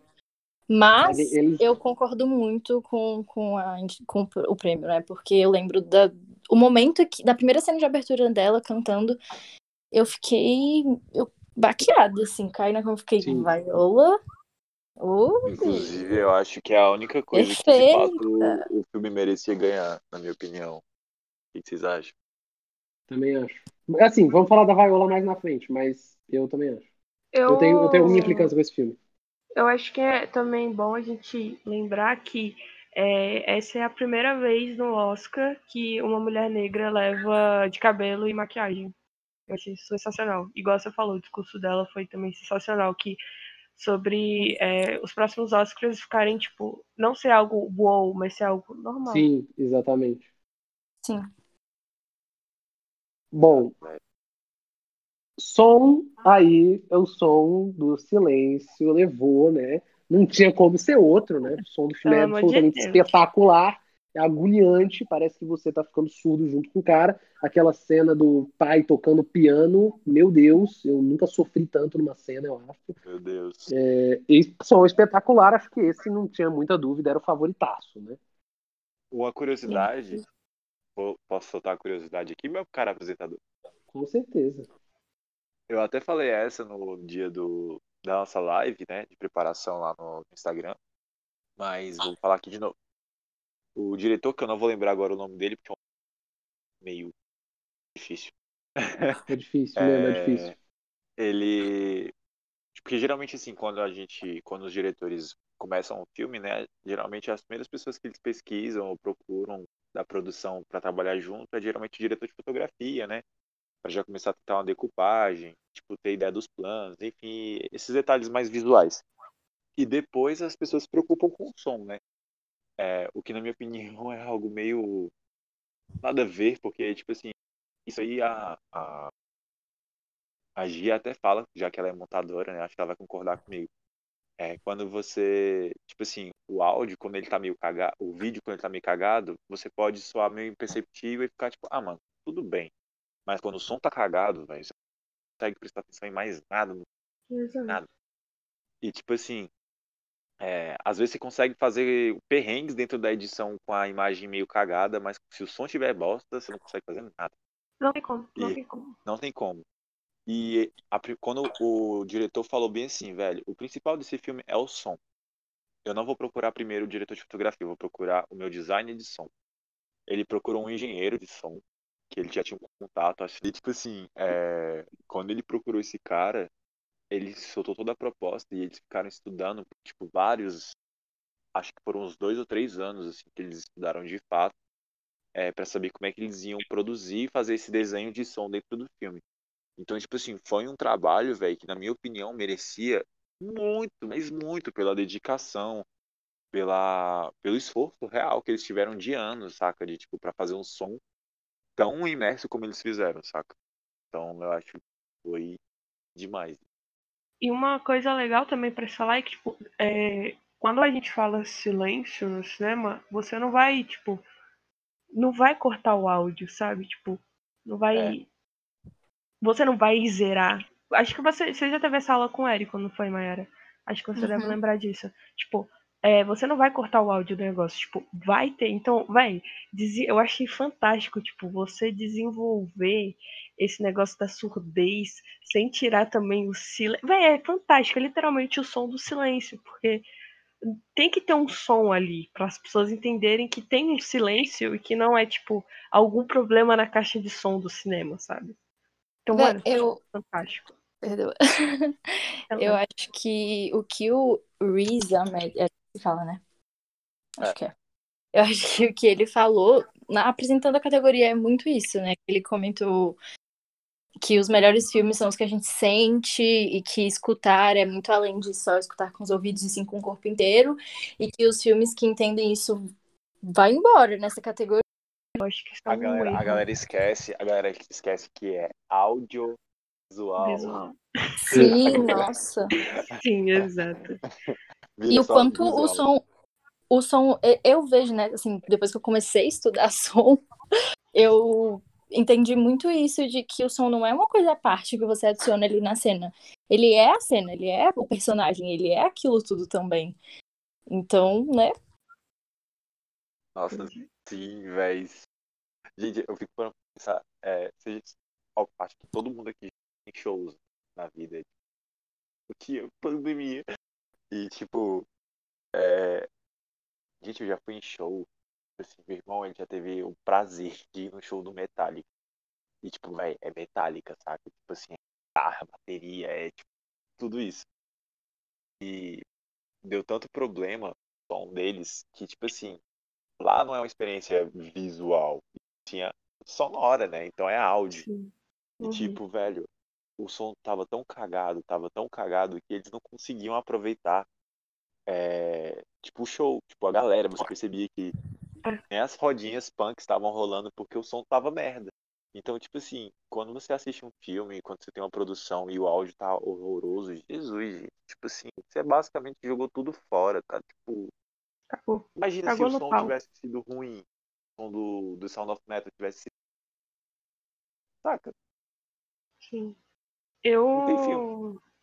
Eu não sei se eu já falei pra vocês, mas eu trabalhei por muito tempo em. Eu trabalhava com. Na mesa de som, tipo, cuidando do som e pá, dessas coisas. E eu lembro que é, eu sempre tinha reclamação falando, a bateria tá muito alta, tá não sei o que, tá não sei o que. E tipo, mano, é muito difícil você controlar o som assim. Porque parece que nunca tá bom pra ninguém. E se o som tá cagado, é o que o Fábio falou. É, todo mundo não vai prestar atenção, vai odiar e é tudo culpa sua no final. Fábio falou que é audiovisual. Falamos do áudio, efeitos visuais. Tenet, filme do Christopher Uou. Nolan. É. Eu assisti esse filme. A única coisa que merecia era efeitos visuais. Sim. Era o Sim, favorito, era o grande favorito, né, para levar efeitos Óbvio. visuais. Já era grande favorito, o filme do Nolan costuma ser. Ou, eu gostei muito de Amor e Monstros. Eu odiei o título, mas eu gostei dos efeitos visuais. Eu Ah, não vi não Tenet pra assisti. falar, né? Então não sabia. Mas. Odeio coisa com péssimos títulos. Mas não tem nada a ver com o assunto, Oh, desculpa, era só tinha- uma. Oh, só uma coisa, tinha uma categoria no Oscar que era de melhores títulos de, de filme. Mentira, sério? Sério? Sério? Há muito tempo atrás. Caramba, isso é Amor e. Monstros não ia ganhar nunca. Eu acho que o Som do Silêncio ganhava. Hum, Eu, eu gosto de Judas e o Messias Negro, mas Nossa, Judas vai ser. Não sei, Promising gosto de todos. É, é verdade. Promising Young Woman tem tudo pra levar, eu acho. Ah, não sei. Ah, olha que delícia. Bota essa categoria. A gente como Bom. academia. Ah, não sei, certeza. É. disso. Não, não, não. É, a gente, vocês já, vocês já procuraram no Letterboxd como é que é a tradução de Alto da Compadecida? Dog's Will, não, o testamento do cachorro. não, não, não. É Velho. sério? É sério, pode pesquisar se quiser. É o Ah, testamento não. do cachorro. É Dog's Will, The Dog's Will. Véi, é tipo. Mano, o Alto da Compadecida. cagaram, velho. Sim, você tem ideia. Mas, ó, voltando a falar desse negócio do. Da. É, dos efeitos especiais. Tipo assim, teve um. Na hora do agradecimento do cara, né? Do supervisor de efeitos especiais, ele falou um negócio que, tipo assim, é muito isso. Se não fosse o design de produção, né, da direção de arte, o filme não teria ganhado efeitos visuais. Porque, tipo, véi, o Nolan, tipo, eu sou fãzão do Nolan. Ele é efeitos práticos quase tudo. Ele mal usa efeitos especiais. Por isso que, tipo, ele ter ganhado efeitos especiais eu fiquei surpreso. E, tipo assim, porque, gente, ele explodiu um Boeing. Um Boeing. tá ligado? E não foi efeitos especiais, ele de fato explodiu o boi. Então, assim, eu gosto muito da vida louca que o Nolan leva. E, tipo assim, é, eles terem ganhado né, efeitos especiais, e aí que você vê o quanto que cinema é conjunto, né? Tipo assim, se não fosse a, a design de produção, porque quem cria os efeitos práticos é, o design, é a galera do design de produção, né? Tipo assim, quando, com, como os dois trabalham juntos e conseguem gerar um trabalho tipo, sensacional, que na minha opinião é a única coisa de Tenente que de fato eu gostei. De resto, roteiro, narrativa, é uma bola. Estamos falando de som já, vamos entrar logo. Trilha sonora e canção original. Vamos arrematar esses dois numa cada só, porque eu odeio essa categoria de canção original. É a canção que eles botam nos créditos e inventaram uma categoria para premiar alguém. Eu não estou reclamando É porque premiaram o a. Elton John, porque premiaram um monte de gente, eu gosto, mas. Premiaram a É. Her, eu adoro ela. Pois é, ganhou a, a- Her com Fight for You, que é a música do Judas e Messias Negro, também tá nos créditos, mas eu gostei muito. Quando eu assisti os créditos, a música me chamou a atenção. Então já é uma coisa eu nem boa. ouvi os créditos. Gente, Eu alguém consegue me explicar por que, que a, a Billie Eilish não foi indicada com aquela música No Time to Die? Porque É porque 007 não estreou, né? Ai, que ódio. Eu amo essa música, velho. Não Eu estreou. Nossa, ia ser tudo ver a Billy ganhar um Oscar. Eu amo. Ah, essa menina, E- só falta ela ganhar um, um, um Puskas. Volta. Mas a ela- foi perfeita. Ai, a Her. Gente, eu acho que a apresentação dela era playback, eu não sei não. Eu também acho que era playback. Não que seja. nada ela trocou de roupa. Não sei não. Eu, eu entendo, eu entendo que às vezes é necessário um playback, mas sei lá. Ficou acho que muito evidente, mas ficou legal. Ai, Her. Ela tocando E- bateria. É, ou eu achei muito massa isso, ela tocando bateria, cara. Mas não era Eu não ela, sabia. não. Não era ela? Ah, agora tudo explicado. Eu não Tinha tava. o cara Cara, tocando. Eu não vi a É. performance dela. Não passou Ela- pra mim. Ela começou tocando bateria, aí, tipo, ela levantava e continuava tocando a bateria. Por isso que eu falei, eu acho que isso é playback. ah, que decepção, então. Tá. Mas ela toca, mas ela toca real, ela toca guitarra. Ah, então tá tudo bem. Acabou. Tá perdoada. tá perdoada a Mas basicamente. Aí, Cris, pronto, passamos pela trilha sonora. Pode seguir. É, não, e aí trilha sonora levou som Não. que, sinceramente, ia levar, né? Acho que não tem nem, né, né, é, enfim, ia levar, e é boa, eu gosto da trilha sonora, mas, sinceramente, nenhuma das trilhas sonoras de nenhum filme me chamou muito a atenção. Achei Gosto das normal. escolhas de É. músicas, né? É porque o problema dessa categoria, isso é uma coisa que eu tava falando com a Mayara esse dia no privado, é, Hum. É a categoria, o nome da categoria é trilha sonora original. Porque a trilha sonora do filme não é só as músicas que foram compostas para o filme. A trilha sonora completa, sem ser original, a melhor é claramente para mim a de Promising Young Woman. Sim. É porque tem Toxic? É porque tem. Toxic. Porque é uma trilha que tem É Britney Spears. Não, é uma trilha vitoriosa. Não, a escolha de músicas é espetacular, faz todo sentido dentro da proposta da Emerald Channel. E só que não é a trilha sonora original, são músicas que já existiam. Então eles têm que premiar a trilha sonora que foi composta para aquele filme. E aí, Aí premiaram o som, que acho que é merecido, né? Pois é, também Ai, gente, gosto de. Minari, mas acho difícil tirar do som, né? Aquelas- Quer dizer, não É, tirou eu, já, mas- eu gostei bastante de destacamento Blood e de Minari nessa categoria, mas ainda acho que Soul deveria ter levado. Mas eu, eu valido muito isso que o Cristiano falou. Eu acho que Promising Young Woman foi muito, muito Nossa, foda. Toda a Que trilha. arranjo. Ainda mais da segunda vez que eu assisti. Maravilhoso. E Gente, os também. sensacionais. é, em- Sim, o arranjo do Toxic é perfeito. Perfeito. Nossa, perfeito, maravilhoso. Ela caminhando, gente, com aquela. Ah, Que Meio quebrado, assim, sim. né? O violino e meio tipo assim, gente, quebrado.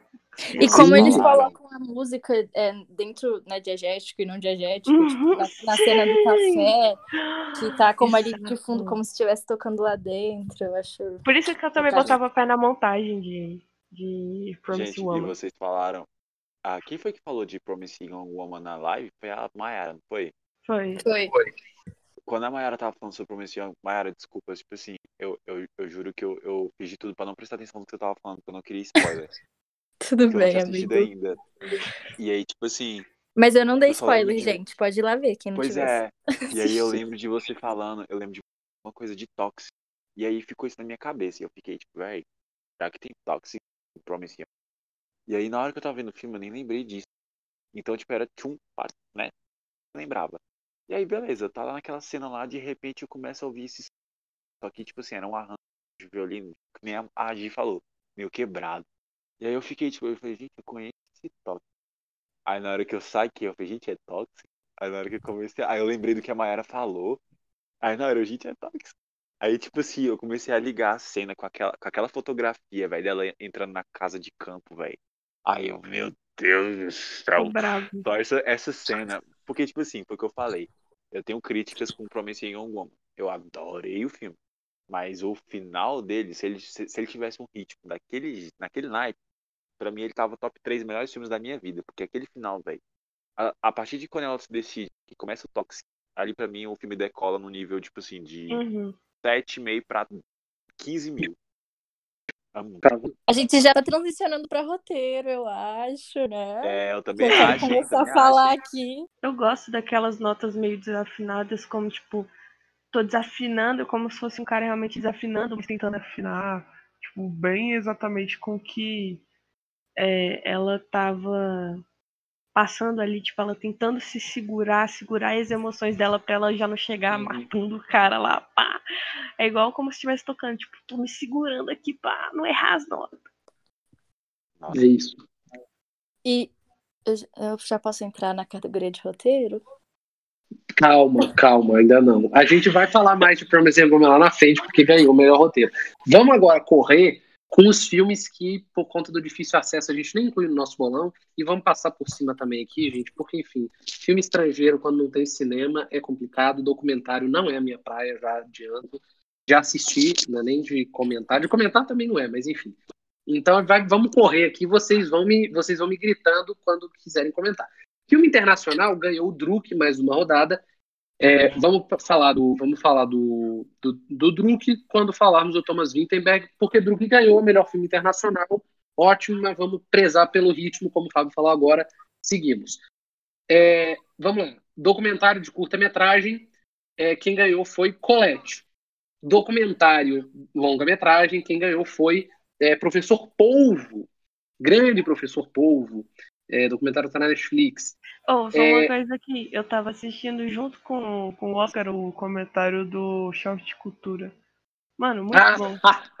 Eu recomendo o vídeo dele assistir. sobre o Professor Polvo é espetacular. É o muito Renan bom. tá simplesmente espetacular falando sobre o Professor Polvo. E falando do tubarão. É, o melhor curta de animação foi um curta que fez muito sucesso, né? Se, Se algo acontecer, te amo. É, que muita gente falou há um tempinho atrás, né? E levou mesmo melhor curta de animação. É, eu vi e- isso. É emocionante. Pois Mas é, as pessoas falaram que foi o filme mais triste que já viram na vida. Ouvi muita gente falando isso. É, bem. É, é. Não, vou- eu não quero dar spoiler, até porque é curtinho, quem quiser vai lá e ver. Mas é com o coração preparado. Eu não chorei, não sei porquê, costumo chorar em filme, mas é bem emocionante. É, tá na Netflix também, pra quem quiser. É, melhor animação tava garantido, passou, né? A Pixar não ia deixar de ganhar. Mas eu já vou adiantar, vou falar logo. Eu não queria que o Soul ganhasse. Eu adoro Soul, gostei de Soul, mas a Pixar toda vez ganha. Eu acho que tinha uma animação que era uma coisa tão preciosa, que é o Wolf Walkers. Que coisa espetacular. Vou falar um tempinho, porque, pelo amor de Deus, eu achei espetacular. A história é linda, a animação é maravilhosa. Você vê o rascunho ainda do rosto dos lobos, é maravilhoso. A música da Aurora é perfeita, é maravilhosa. É, que filme legal, cara. Que filme lindo, que filme fofo, que filme. Ah, filme político também. Achei um filme político. Ele tá num universo diferente, que é na Irlanda, é, e vem é, né, sob domínio da, do, do rei inglês. E é muito legal. Eu achei muito interessante. É, eu, é que Soul eu criei muita expectativa também. Eu, eu assisti. Foi o primeiro filme que eu assisti esse ano. Assisti na virada do, do, do ano. Eu criei muita expectativa. Achei que o filme ia ser sobre o Joe. E, não, e aí, do nada, ele era o gato. E aí, a 22, É. que era ele. E aí, eu não, não, não gostei. Eu, Eu queria também. mais Jamie Foxx. E, enfim, eu não sei. Tive algumas implicâncias com o filme, que é que ele não explica as coisas que Sim. ele quer discutir. Então, ele não fala o que, que significa propósito para ele. Ele não fala o que, que significa missão. E aí, eu não entendi nada. Termina o filme e eu falo, tá, mas o que, que era propósito, o que, que era missão, o que, que era isso? no fim das contas. Eu vou falar. Eu acho filme- importante é, apontar isso, né? De que todos os filmes Sim. aí que tem personagens pretos da Disney, eles são transformados em outra coisa Sim, e ficam o tempo todo nessa outra coisa. Nesse eu acho que foi até mais tempo de tela, né? Porque além dele tiveram outros personagens, né? sim, pretas. sim. E por mais que fosse o gato, ainda tinha ele ali em cena. É, ele Mas tava em assim- cena, pois é. Mas eu achei que eles tentaram colocar um monte de tema, um monte de coisa num negócio. Sim. Tipo, eles tentaram também trazer coisas extremamente abstratas para um universo que, tipo, mano, não. Tá ligado? É muito difícil você explicar. E a Pixar tem dessas, tipo, mas, por exemplo, com Divertidamente funcionou. Tentar explicar Ah, espetacular, coisa. né? Eu adoro É, divertidamente. Eles conseguiram explicar uma coisa muito abstrata de uma forma muito boa. Mas eu acho que o que. Ai, uma borboleta, desculpa. É, é, o Soul é uma forma tipo, muito mais abstrata, mano. Muito mais abstrata. E eles tentaram. Vou, fa- eu vou falar o que o meu professor, o que o meu professor de montagem uma vez falou sobre um projeto meu. É que eles estavam tentando pegar uma melancia e colocar dentro de um pote de maionese. Eu vi isso em Soul. E eu também criei muita expectativa, eu tava botando muita fé, mas, por exemplo, eu achei Dois Irmãos muito mais legal. Muito mais legal. Eu E que confesso tem que. Fala. pode falar. Não, eu queria falar isso, tipo, e é uma. Se você for parar pra pensar, os dois têm uma forma também abstrata, porque os dois falam sobre a morte, né? E Sim. dois irmãos conseguiu explicar ainda melhor. Eu ia só comentar que eu confesso que eu gostei, assim, também da minha experiência assistindo Soul. Mas era muito estranho ver ele em cena, né, o personagem, com a voz de uma mulher branca. E eu amo a Tina Fey, eu sou apaixonada nela. E eu entendo que era super a proposta, até porque eles explicam porque ela escolhe essa voz, né? O que é massa. Mas eu, eu ficava estranhando isso também. Mas fora isso, eu gostei muito. Até eu gosto desse abstrato um pouco. Aquelas, eu gosto. Acho que também pode ter sido o meu dia, talvez. Eu não tava É, muito. eu queria ter visto legendado, acabei vendo dublado, porque depois que eu fui descobrir que era o Jamie Foxx. Ah, eu fiquei assisti Eu legendado. ele. Eu achei legendário. Esse, esse, esse filme, ele funcionou muito pra mim, gente, porque, tipo assim, é, eu assisti ele, é, ele foi o último filme que eu assisti em 2020, né? Eu achei ele, tipo, acho que no dia, no dia 29 de dezembro, por aí. E, tipo, eu quando vou assistir um filme que tá todo mundo hypando, eu não gosto de saber sobre o que, que se trata o filme. Então eu não sabia que se tratava de morte, não se tratava, não sabia que tinha Jamie Foxx, não sabia de nada. Nada.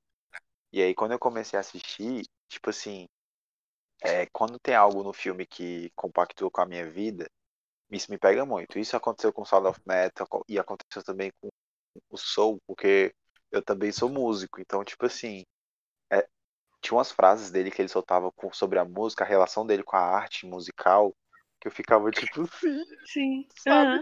Não, E muito aí-. A trilha toda de Soul eu gostei também, não só da original. nossa, Eu E, amei, e amei, essa amei. parada. E essa é parada jazz, né? abstrata. É, é jazz, é jazz. E tipo assim, essa parada abstrata de, tipo, sobre da morte em si, eu gostei porque eu não achei que foi infantil, mas eu também não achei que foi algo muito nada a ver, tá ligado? Eu não sei se alguém Uhum. aqui já assistiu o Nosso Lado, Chico Xavier, eu achei semelhante a proposta. Eu nunca vi isso. É, é um filme nada a ver. É, mas, é, mas aí já é uma outra proposta, gente, não é nem de animação. Mas é porque, tipo assim, ele, ele retrata a morte nessa questão mais espirituosa, né? Não numa questão de céu e terra, né? Ou céu e inferno. Mas Céu qualquer forma, Mas eu amo a proposta. Mas a terra é o inferno. Eu amo a proposta dele recusar a morte, velho. Porque isso é uma coisa que tem muito estabelecido, né? É tipo assim, a única certeza é que a gente vai morrer um dia. E é isso, a morte vai chegar, tem gente que tem medo, tem gente que não, mas a morte Então, é certa. E ele e é chega e aí fala, que a não, não, gente não. vê. Sim. É aí que a gente vê, né? Quando a gente vê aquela fila gigantesca de gente, tipo, só aceitando, tipo, ah, beleza, morri, tá ligado? E aí ele, tipo, não, não, não. Sem jeito, eu vou pular lá Uhum. embaixo, não me importa onde eu caia, saca?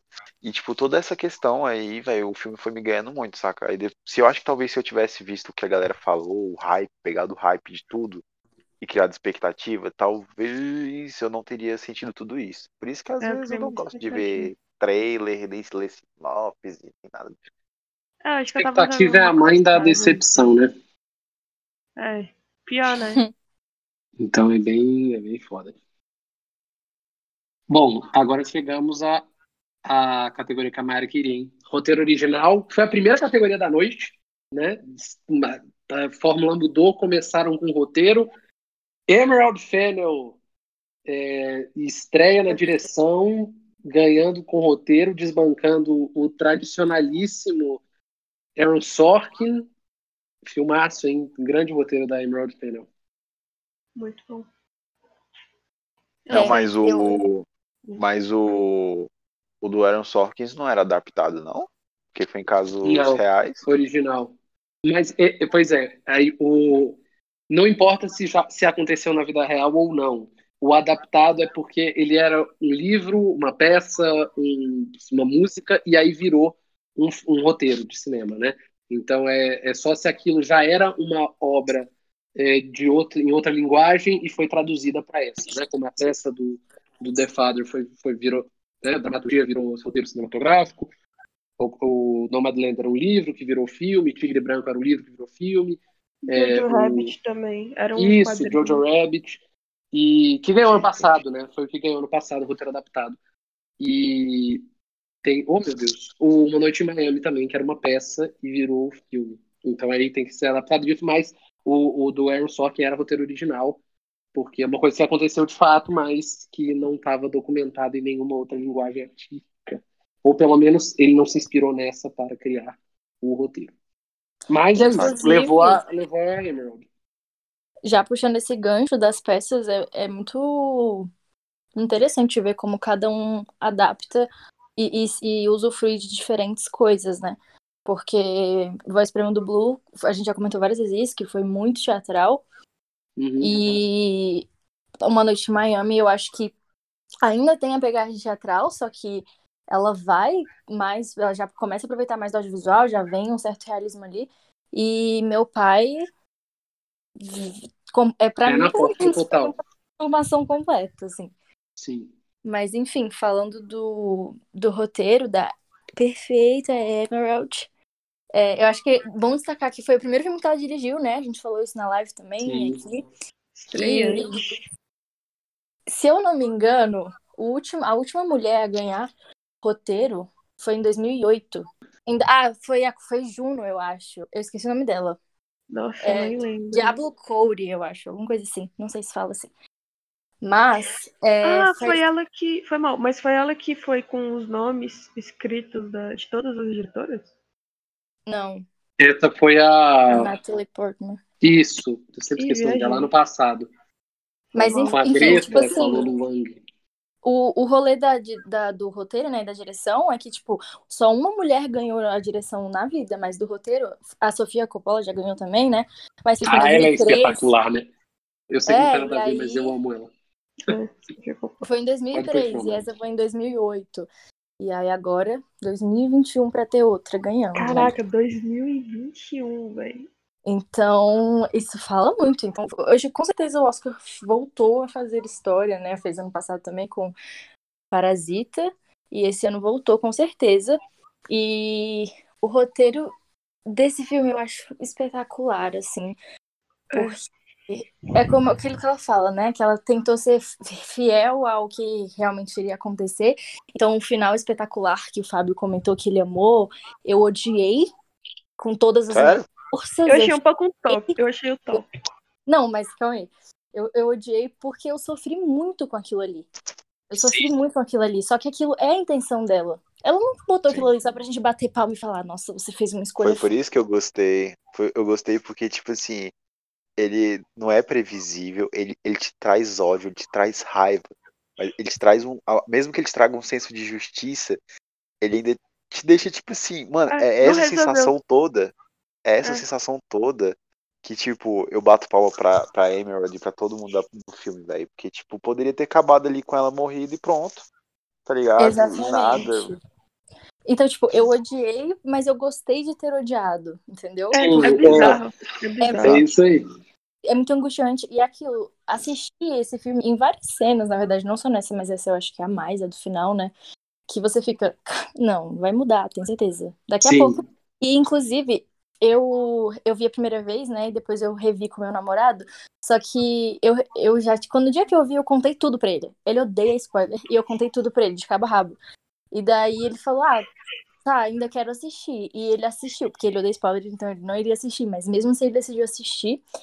E eu achei engraçado porque, mesmo sabendo tudo, ele mesmo assim ficou surpreso. Porque é um filme com plot twist, é um filme com né, coisas Sim. que você não está necessariamente esperando. Você torce pra não acontecer. E mesmo ele sabendo, ele ficou angustiado, ele sofreu ali, ele se surpreendeu. Então, eu acho que é um é daqueles filmes que toda vez que a gente vai assistir, a gente não vai conseguir só ignorar, sabe? Daqueles tipo, ah, eu sei o que vai acontecer. Sim. Toda vez você fica angustiado. É e... porque. Ih, foi mal, amiga. Pode falar, amiga. Não, eu só queria falar, véi, é um plot twist nos 45 do segundo tempo. É tipo muito, Sim. muito no final. Isso que é legal. E ele é muito bem construído, né? Não é nada de tipo, ah, só aconteceu e ninguém tava esperando. A gente não tava esperando, mas ele é muito bem construído desde o começo do filme. E, cara, esse roteiro, ele é muito. Ele mexe muito comigo, né? Muito, muito, muito, muito. Então, Promising Young Woman era, era aí meu xodozinho das categorias. Eu que eu tava torcendo pra melhor direção, mas fiquei muito feliz que a Cor ganhou. E eu não sei, esse roteiro mexeu muito comigo de todas as escolhas dela, as escolhas dos personagens, como ela constrói esses personagens, as características que ela traz para cada um. E eu acho também que a Carrie arrasou nessa atuação. Sim, demais. Ela foi muito certeira, cara, muito certeira. E cada vez que você assiste mais, você percebe mais ainda aquele negócio que eu falei das Sim. camadas.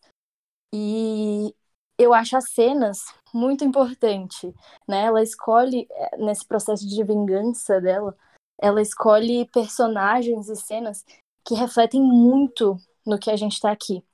Eu fiquei reflexiva pensando nisso do realismo, porque eu fiquei pensando depois, tipo, ah, essa proposta de toda, toda semana eu fingir que eu tô muito bêbada, deixar o cara me levar para casa pra ter esse plot twist, né, de tô sobre seu filho da Nossa, puta. Nossa, eu tinha já esquecido disso. Nossa, eu acho verdade. que isso é genial, só que eu acho que aí talvez entre um pouco de uma crítica minha nisso de, do roteiro de ela ter buscado realismo. Eu acho que nessa parte não tanto, porque eu não imagino que ela sairia ilesa de todas essas situações fazendo isso toda noite, encontrando todos os caras diferentes que ela já encontrou e eles só ficarem assustados que ela tá sóbria e ah, tudo Exatamente. bem, vai embora que eu tô com medo. Ainda mais por diversas milhares de vezes que ela fez, que ela faz, né? Pois é, eu não acho que, que isso, que eu... é tão real. Mas eu acho que isso é justificável pela característica, pela personalidade dela, porque naquela cena que ela tá andando e daí o pão tá escorrendo uma geleia, sei lá, meio sanguenta aí na mão dela.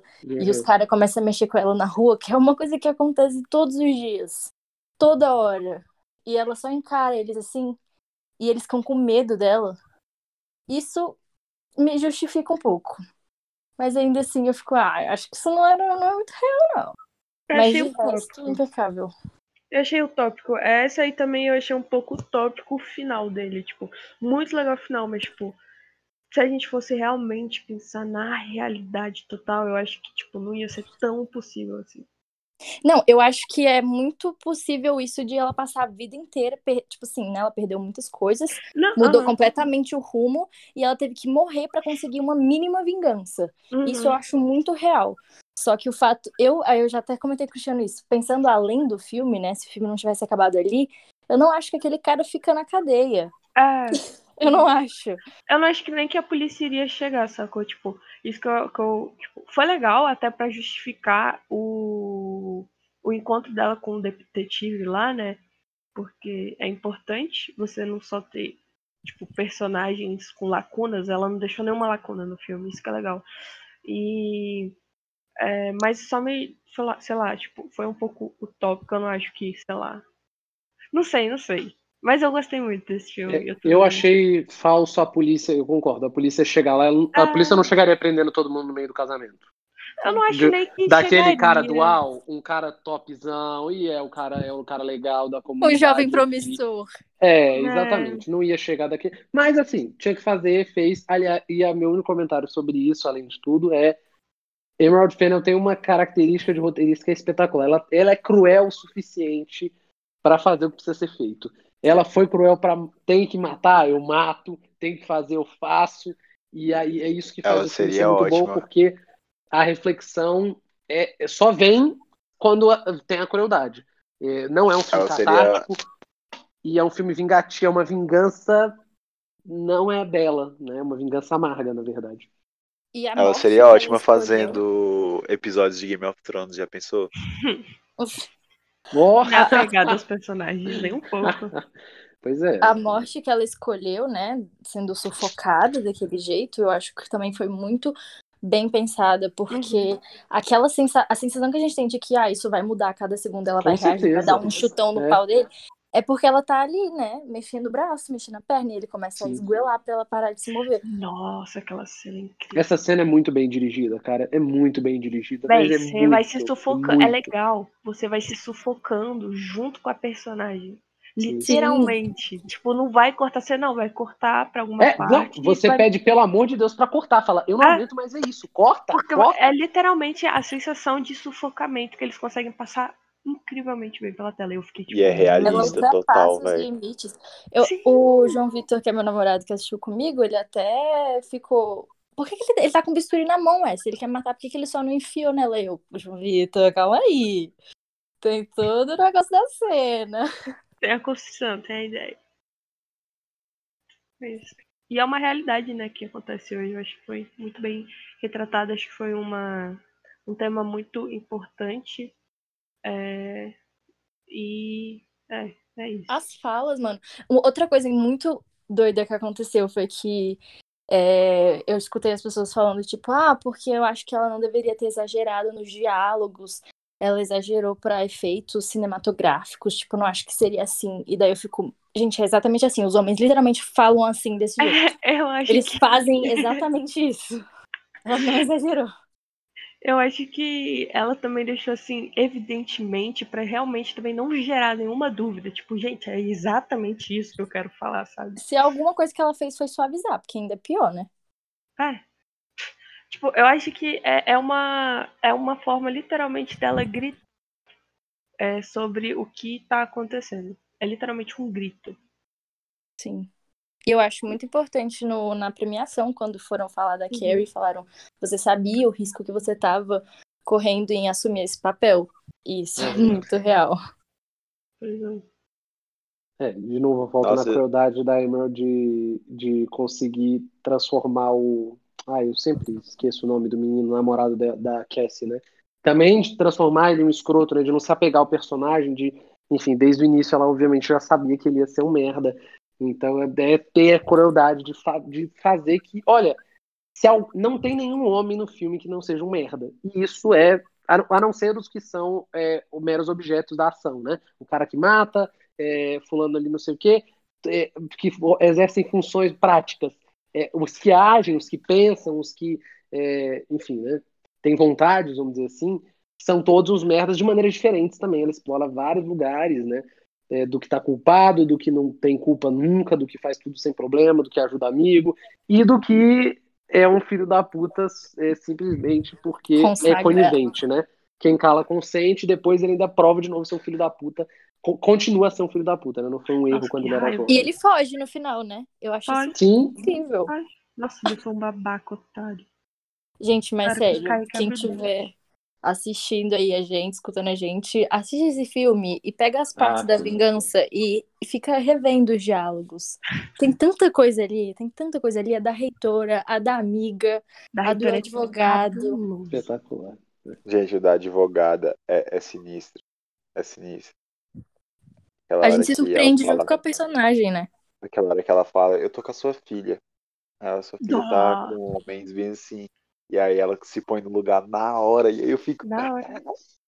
É sobre Mano, isso, é. E tipo assim, ou eu tava. Eu sou muito acostumado a ver a Carrie Mulligan, tipo, em, em outros filmes onde ela é tipo, bem quietinha, onde ela é tipo bem, sabe? Aquela pessoa, tipo, meiga, etc. E até eu decifrar que a Carrie Mulligan que eu conheço, na real, era outra Carrie Mulligan, porque ela tava sendo a mulher lá do The Promising Young Woman. Eu fiquei tipo, caralho, mano, a bicha tá muito boa nesse filme, velho. Muito boa. É. Na minha aqui humilde opinião, mil vezes melhor do que Vanessa Kirby. Beleza? Boa noite aí, galera. Vamos chegar lá. Polêmica. É, bom, roteiro adaptado, quem levou foi The Father, que foi a aposta de todos nós no bolão. Todo mundo levou. Tinha muita gente apostando em, em Nomadland, né? É, que de fato um roteiro muito legal também. Nomadland é um roteiro que eu gostaria de ter escrito pessoalmente. É, e The Father eu acho que é um roteiro absolutamente genial, que, meu Deus, não acontece toda hora. É, é uma ideia muito boa e a adaptação de uma dramaturgia teatral para um roteiro cinematográfico é muito boa. É, porque eu tenho certeza que tem várias cenas que existem no cinema que não tinham quando era uma peça, que não faziam nem sentido ter, mas que o Florian Zeller soube colocar porque era necessário, era vital que aquelas cenas existissem, justamente sobre aquilo que a gente falou aqui e falamos em lives também, tirar a teatralidade do, da coisa. E ele entrega um roteiro que é um roteiro cinematográfico e não é um, simplesmente uma peça teatral que acabou virando cinema, que é a minha impressão da voz suprema do blues. A primeira coisa que eu pensei quando acabou o filme foi falou, nem todo teatro tem que virar cinema. E, mas esse The Father tinha, porque o cara sabia o que estava fazendo, é uma adaptação muito boa, e acho que, assim, acho que até na categoria você tem é, é, a adaptação do Tigre Branco, e eu gosto muito do filme, mas questiono como adaptação. Acho que a adaptação é muito literária e aí ela, eu acho que peca em alguns momentos. Eu não gosto do filme ser narrado o tempo todo. Acho que é uma fuga mais fácil ali, né? Já que você está falando de um livro que é narrado ali o tempo todo. É, e gosto muito de Nomadland também, né? Porque adaptar um livro para um filme como é o Nomadland deve ser difícil pra caramba. É, mas realmente The Father acho que é uma coisa genial que acontece, sei lá, de tantos em tantos anos e o Flores é espetacular.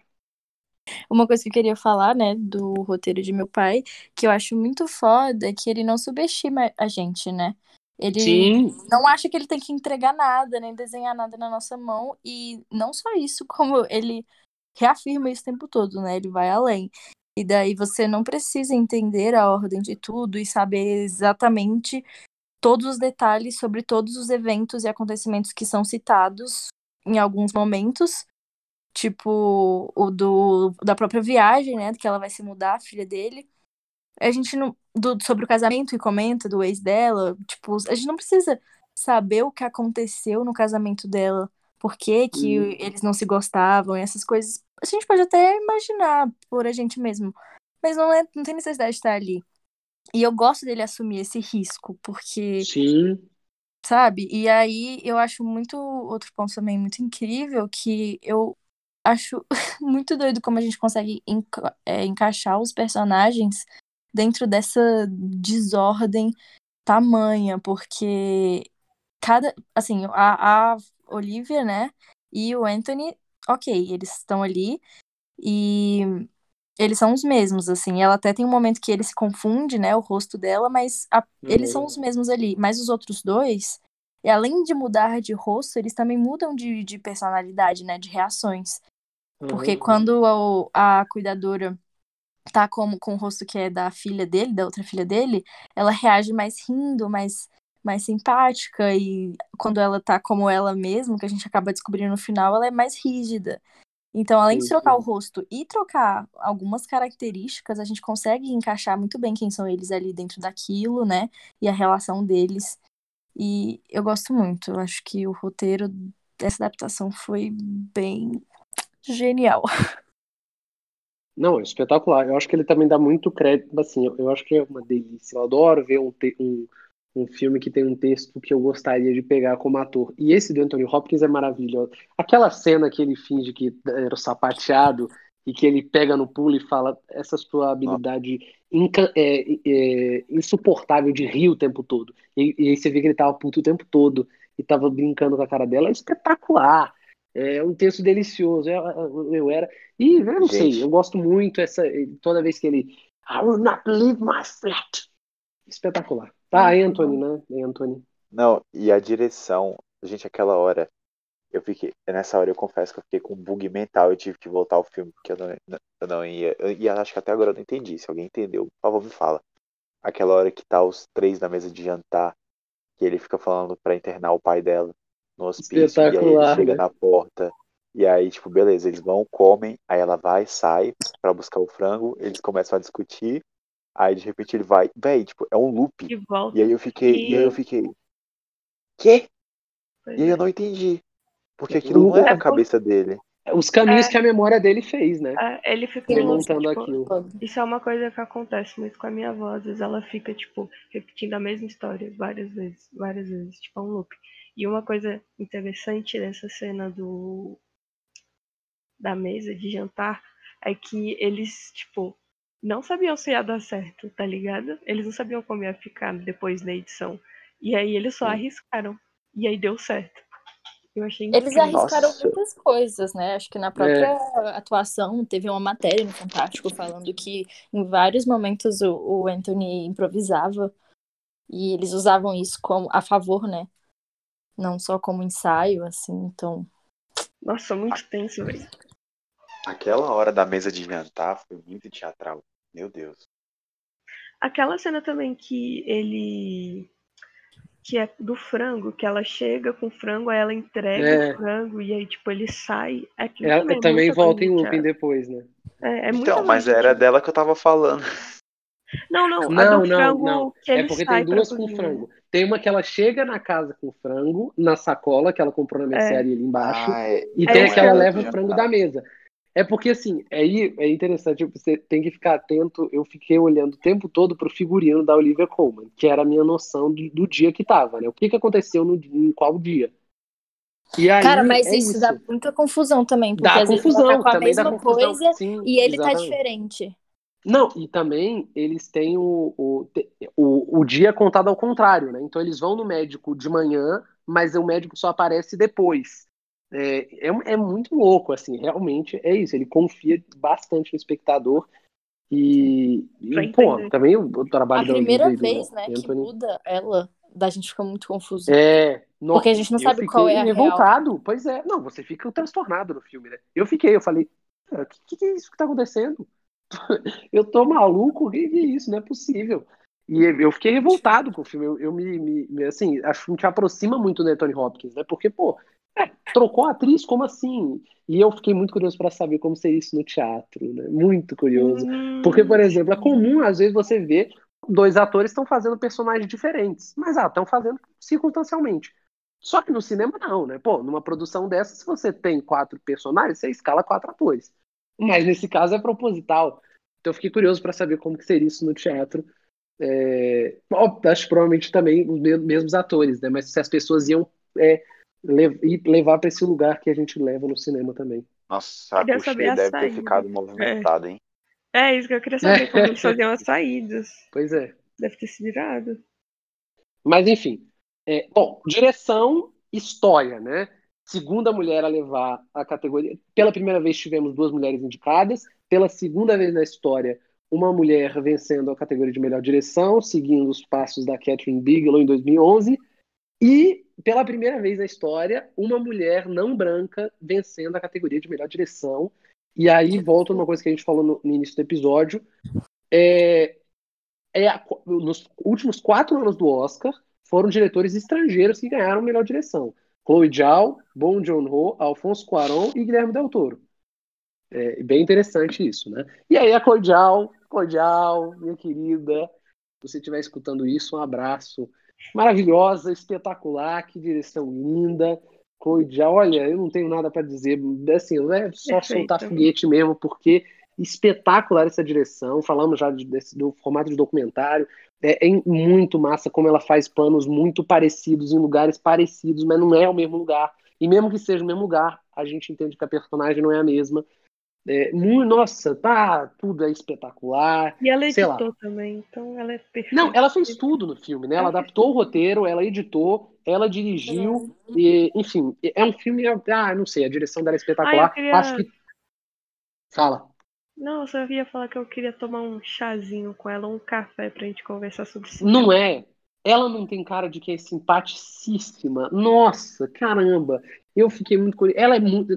Desde que ela ganhou o Globo de Ouro, que ela tava em casa, assim, com uma. Ela tava isso, com uma caneca aqui, com um- umas paredes cinzas, assim, ela tava tipo com um casaco bem aconchegante, o- o- a Ela caneca falou: obrigado, obrigado.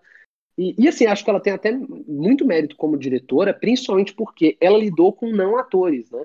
que Uhum. agora são atores. Sim. São atores né? E isso é muito interessante, porque é, é, uma, é um perigo, né? É uma linha muito tênue. Eu acho que é uma corda bamba. Porque ao mesmo tempo que isso adiciona realidade ao negócio, com muitas aspas, né? É muito perigoso. Porque fazer não é a mesma coisa que atuar. Principalmente na frente da câmera, né? Existem Demais, até é. atores, eu já tem, existem atores, por exemplo, dentro do. podem ser incríveis assim no, no teatro pá, mas tipo, chega na frente da câmera a pessoa desmonta. E eu já, já tra... não, tipo, já fiz um vídeo que eu fazia com uma mulher e a mulher, tipo, falava pra não sei quantas mil. Cara, falava com muita gente, ela era de público, assim. Aí eu fui gravar com ela, eu não consegui terminar a gravação com ela, porque ela não conseguia finalizar. Então, tipo, é, a mulher foi boa. Ela dirigiu muito bem. Eu não tenho nem o que falar. E essa escolha do não ator, eu não sei se, tipo assim, eu não sei se eles, as histórias que eles contaram eram as deles mesmos, mas eu sei que as pessoas eram as do livro. Uhum. uhum. Sim. Sim. Então, tipo, ela foi além, ela não só pegou não atores, ela foi atrás das pessoas ali que fazem parte dessa história e conduzir essas, essas pessoas, essas histórias reais, junto com a ficção, foi muito foda. Eu é, foi uma... Pau. Foi a mesma coisa com Roma, né? Roma também não teve. A maioria não pois era é. ator. Isso é, é fantástico. Assim, é isso, né? É, ou, dá, ou dá muito certo ou dá muito errado. Assim. É, uma, é um trabalho bem. Eu sinto que deve ser uma delícia estar no set com a Chloe Zhao, assim, deve ter, trabalhar Sim, com ela deve ser maravilhoso, assim, você tá Ai. super tranquilo ali. E a relação dela e da Frances McDormand, né, que a gente vai falar depois, é muito boa também, né? Elas são amigas, a, a, a, além de tudo, e a Frances é, foi para é, produz o filme também, né? Ela é produtora uhum. e foi levantar o filme e tal. O trabalho de atriz dela é fantástico, enfim, de ficar num trailer meses. Mas acho que aí a Chloe, bom, já era grande favorita, né? Mayara queria a Emerald, que eu também acho que merecia muito, é porque realmente Sim. Nomadland mexeu bastante comigo e eu gostei muito da Chloe, mas achava que a Emerald merecia. Eu tô muito feliz, eu tô muito feliz. E aí eu, eu prometi o, o, o que a gente já também fala de Thomas Winterberg, que dirigiu o Druk, melhor filme internacional, né, melhor filme estrangeiro, que a gente fala aqui no Brasil. É, e ainda sobrou o David Fincher, que a gente pode ignorar, e ainda o The Isaac Chung, que dirigiu o Minari. Gosto muito de Minari, gosto da gosto. direção dele, mas acho que poderia caber uma, outras pessoas ali. Hein? Minari gosto muito não levou nada, né, Não, levou a, levou a, levou a atriz coadjuvante, né? Não, ah, é? Sim, eu apostei ah, nela. A gente vai falar dela depois. E que pessoa iluminada. Ai, amo. É, um amorzinho. Ai, muitas pessoas que eu queria tomar um café nesse Oscar. Pois é, não é? Caramba, eu queria também pô, dar um abraço na Glenn Close, coitada. A fra... ah, nossa, aquele momento, aquele momento de descontração dela, velho. É. Acabou. Ah, espetacular, né? Foi ela que uma classe absoluta ali, né? Que ela E da Amy Adams também, que pra mim foi injustiçada, mas a gente vai falar depois. Ah, é, eu tenho, tenho a controvérsias. Mas enfim. Não, é isso. Aí, bom, tem, tem o Thomas Winter rapidinho. É, gosto, gostei bastante de Druk. Tem algumas ressalvas com o filme que é, eu entendo que era necessário aquilo, mas eu não gostei. É, a melhor parte do filme é, é, é, é, depois ela não é aproveitada, mas eu entendo que teria que ser assim daquela maneira, porque depois que eles, né, é um filme sobre o consumo de álcool na Dinamarca, que é um país que tem uma cultura muito né, é, liberal em relação a isso, e, e aí, bom, eles fazem um experimento, professores de ensino médio, e eu sinto que depois que eles fazem o experimento, eles voltam ao normal e é, é como se não tivesse acontecido nada. Eu sei que isso é proposital, e eu sei que é por isso que o roteiro é bom, mas me incomoda. Achei o, final, o terceiro ato do filme é insuportável. Terceiro ato, não, é resolução do filme é insuportável. Porque acabou o clímax e você tá ali esperando tudo acabar. É, mas a cena final é maravilhosa. A, a, direção da cena final, que o Mads Mikkelsen tá dançando, é espetacular. Eu veria aquela cena mais umas cinco vezes em looping, assim, tranquilamente. Acho que é um filme bem interessante. Não é à toa que levou o melhor filme internacional, né? É, e, mas, e gosto muito, é, gosto muito da Emerald Fennel, a gente já falou, pagou o pau pra ela aqui já, né? Falamos do roteiro, mas também da direção. É, David Fincher a gente pode passar por cima, né? Que eu acho que. Já tá bom dele, já. Vamos falar das pessoas mais legais. Mentira, eu tô brincando, gente. David Fincher, se você estiver assistindo, mentira. Não, e, e o Lee Isaac Chung eu gosto bastante dele. Eu gostei bastante de Minari, achei um filme bem sensível, mas a gente pode falar mais dele melhor filme e acaba falando também da direção dele. Vamos para é, atuação. Agora vamos, entramos aqui no campo das categorias, duas das mais é, disputadas, eu acho, né? A categoria de melhor atriz, na minha opinião, foi a categoria mais disputada desse Oscar. É, tínhamos algumas que estavam entregues, né? Ator coadjuvante, acho que todo mundo sabia que o Daniel Kaluuya ia abraçar essa, né? Daniel Kaluuya, que é o Fred Hampton, em Judas de Messias Negro, espetacular. É, embora eu tenha, eu goste de quase todos nessa categoria, acho. Sacha Baron Cohen muito bem, Leslie Odom Jr., Lakeith Stanfield também muito bem. É, gosto bastante dele. E tem mais um, que eu estou esquecendo quem. Daniel, Paul Rassi, é o cara do Som do Silêncio, Paul Rassi. Ah, é verdade. É, Ele foi atuou bem. sensacional também. Uhum. Bom, é, voltando. É, melhor ator coadjuvante é, já era praticamente garantido que o Daniel Kaluuya ia levar, né? Era o grande favorito. É, tá interpretação foda pra caramba do Daniel Kaluuya. De arrepiar, literalmente, né? Arrepiar em diversos momentos do filme. Toda vez que ele fala I am revolutionary, simplesmente espetacular. Mas uma, uma categoria disputada, né? Acho vários bons atores aí com bons trabalhos, bem interessantes. Nossa, eu chorei no final, viu? Eu dei uma choradinha. Nossa, sim. Nossa, mas eu chorei é, um pouquinho, fiquei tipo arrasado com aquilo, porque, velho, a forma como tudo acontece no final do filme, velho, você fala e você vê e fala, mano, esses caras são um bando de filha da puta, velho. E é real, né? É uma história Ah. baseada em fatos reais, então, tipo, Sim, né? mano. É, é um filme Gente. muito absurdamente forte. E os dois atores dele que foram indicados eu amei. Eu acho que a, a categoria de atuação, tanto atriz e ator coadjuvantes, eu gostei de todos, menos da Amanda Seyfried. Mas todas, Tamo junto, Tanto- então. Tamo junto, então. eu acho que todo mundo arrasou muito. Olivia, Glenn, nossa, todo mundo. Mas eu concordo com as duas pessoas que levaram a estatueta. Eram as minhas apostas e era quem eu queria também. Dos coadjuvantes. É, na, na categoria de melhor atriz, atriz coadjuvante, Foi aí. Yoon Jun Yoon, a senhorinha que tomou os nossos corações. Ai, coisa mais fofa. Ela falando do. É, ela é maravilhosa, meu Deus. Ela falou, eu, eu deixo vocês me chamarem desses ioiô. Ela falando, ah, É. você chama de ioiô, mas tudo bem. Ai, fala- nossa. eu falaria exatamente aquilo que ela falou pro Brad Pitt. Ai, por que a gente se apresentou antes? Eu, se do nada visse o Brad Pitt no Oscar, seria desse jeito. Nossa, velho, uma gracinha ela, velho. Ai, eu quero colocar ela num potinho e levar pra minha casa e proteger de todo mal. Ai, não, eu, ela é espetacular. Eu, eu, ela- eu achei Minari, ela foi muito, muito bem. Eu achei Minari um filme que valoriza muito o que ela faz. Muito. O filme valoriza muito o que ela faz.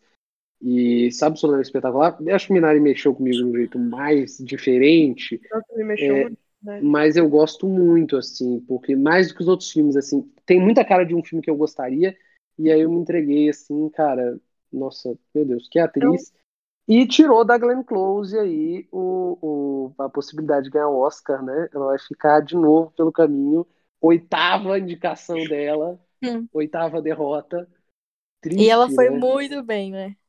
Foi bem, né? Foi bem. No ini- eu vou confessar que até o final do filme, até os 20 minutos finais, eu acho, é, eu falei, indicaram só porque é a Glenn Close. Virou Mary Streep nesse negócio aqui. Estão indicando só porque ela é boa sempre. Ah, é Glenn Close, então indica. É, mas não, depois ela teve aquela cena do carro com o menino que ela fala, vai pegar essa calculadora. Aí é boa. Gostei, aí eu botei fé nela. Mas assim, eu acho ainda que a Jun Yoo merece Sim. mais o- do que a Glenn Close. Eu acho triste que a Glenn Close tenha perdido oito vezes, mas pode ganhar. Ano que vem ela tá lá. Ela tava em 2019, ela vai estar de novo por aí. Então vai ter, vai ter um momento dela. Vai chegar seu momento, Glenn, eu prometo. Se o do DiCaprio chegou, o dela chega. Pois é, o problema é que do DiCaprio chegou cedo na carreira, né? Comparativamente. A Glenn agora tá. É, mas enfim. Cara, mas isso de também é uma honra do caralho, né? Oito trabalhos seus pro Oscar. Pois Nossa. é, pois é, né? Olha, mas com uma, uma ganhada, né? Do prêmio. Sim. Porra, assim, porque tem ator que com 80 anos de idade teve uma indicação e já é a vitória da vida dele. Sim. E eu gosto daquela cena da Yo. Eu não sei falar o nome dela, então eu vou falar Yo-Yo, porque eu achei bonitinha ela falando. dando que chama ela de Ioiô. Aquela que ela tá pegando fogo a casa, né? E aí ela, tipo, acha que é tudo culpa dela e ela começa a andar assim. Sim, nossa, essa cena é espetacular. é fortíssima, forte. fortíssima. E aí o neto dela pegando na mão e falando, vamos, vovó. Aí eu. Não, aquela cena é mais cena é agoniante, fortíssima. né? Porque ela tá com um trabalho corporal espetacular. E o menino, você fica com o negócio do coração dele, não corre, menino, não corre, para de correr. Anda Exato, rápido, exato. Ali é, a começa a dire- ali é a direção do, ali é a direção do Lee Isaac é espetacular, né? Porque ele foca no menino e é o tempo todo. E aí parece, coisa que parecia ser tipo dois metros, parece que são 10 metros, e que ele tá Sim. correndo uma maratona. Parece é muito. espetacular e é uma, uma agonia, meu Deus. Você vai andar rápido, menino. E ela é muito engraçada também, né? A personagem dela é muito Uhum. Sim, é. E é da a pessoa dela, né? Ela, até no discurso dela foi engraçado. Ela parece uma pessoa bem descontraída. Sim. Eu achei ela bem semelhante com a personagem dela até. A pegada mais assim, ah, foda-se, piadista. Nossa, velho, eu gostei Gostei. muito dela. Também. Queria que ela fosse minha avó também. Vou fazer uma menção para Maria Bakalova, porque não é ela que eu vou é, falar no final. Gostei muito dela. Poucas atrizes teriam topado fazer o que ela fez em Borat. Espetacular. Ela é muito nova ainda, então ela tem uma carreira é, brilhante pela frente aí, mas que dedicação. Olivia Colman, tudo que ela fizer eu amo, simplesmente uma das minhas atrizes favoritas. Acho que não era o Oscar dela, ela já tirou um da Glenn Close uma vez, dessa vez não deu. Tá maravilhosa, eu, eu, eu, mas gosto muito dela. E meu pai, mas também acho que não dava para tirar da nossa senhorinha mais querida no nosso coração. Gente, eu vou confessar pra vocês, a, a, a Olivia Colman em The Father, eu achei Eu mediano. achei normal. E vamos brigar agora, Fábio. Tô brincando. Nossa, eu achei eu incrível.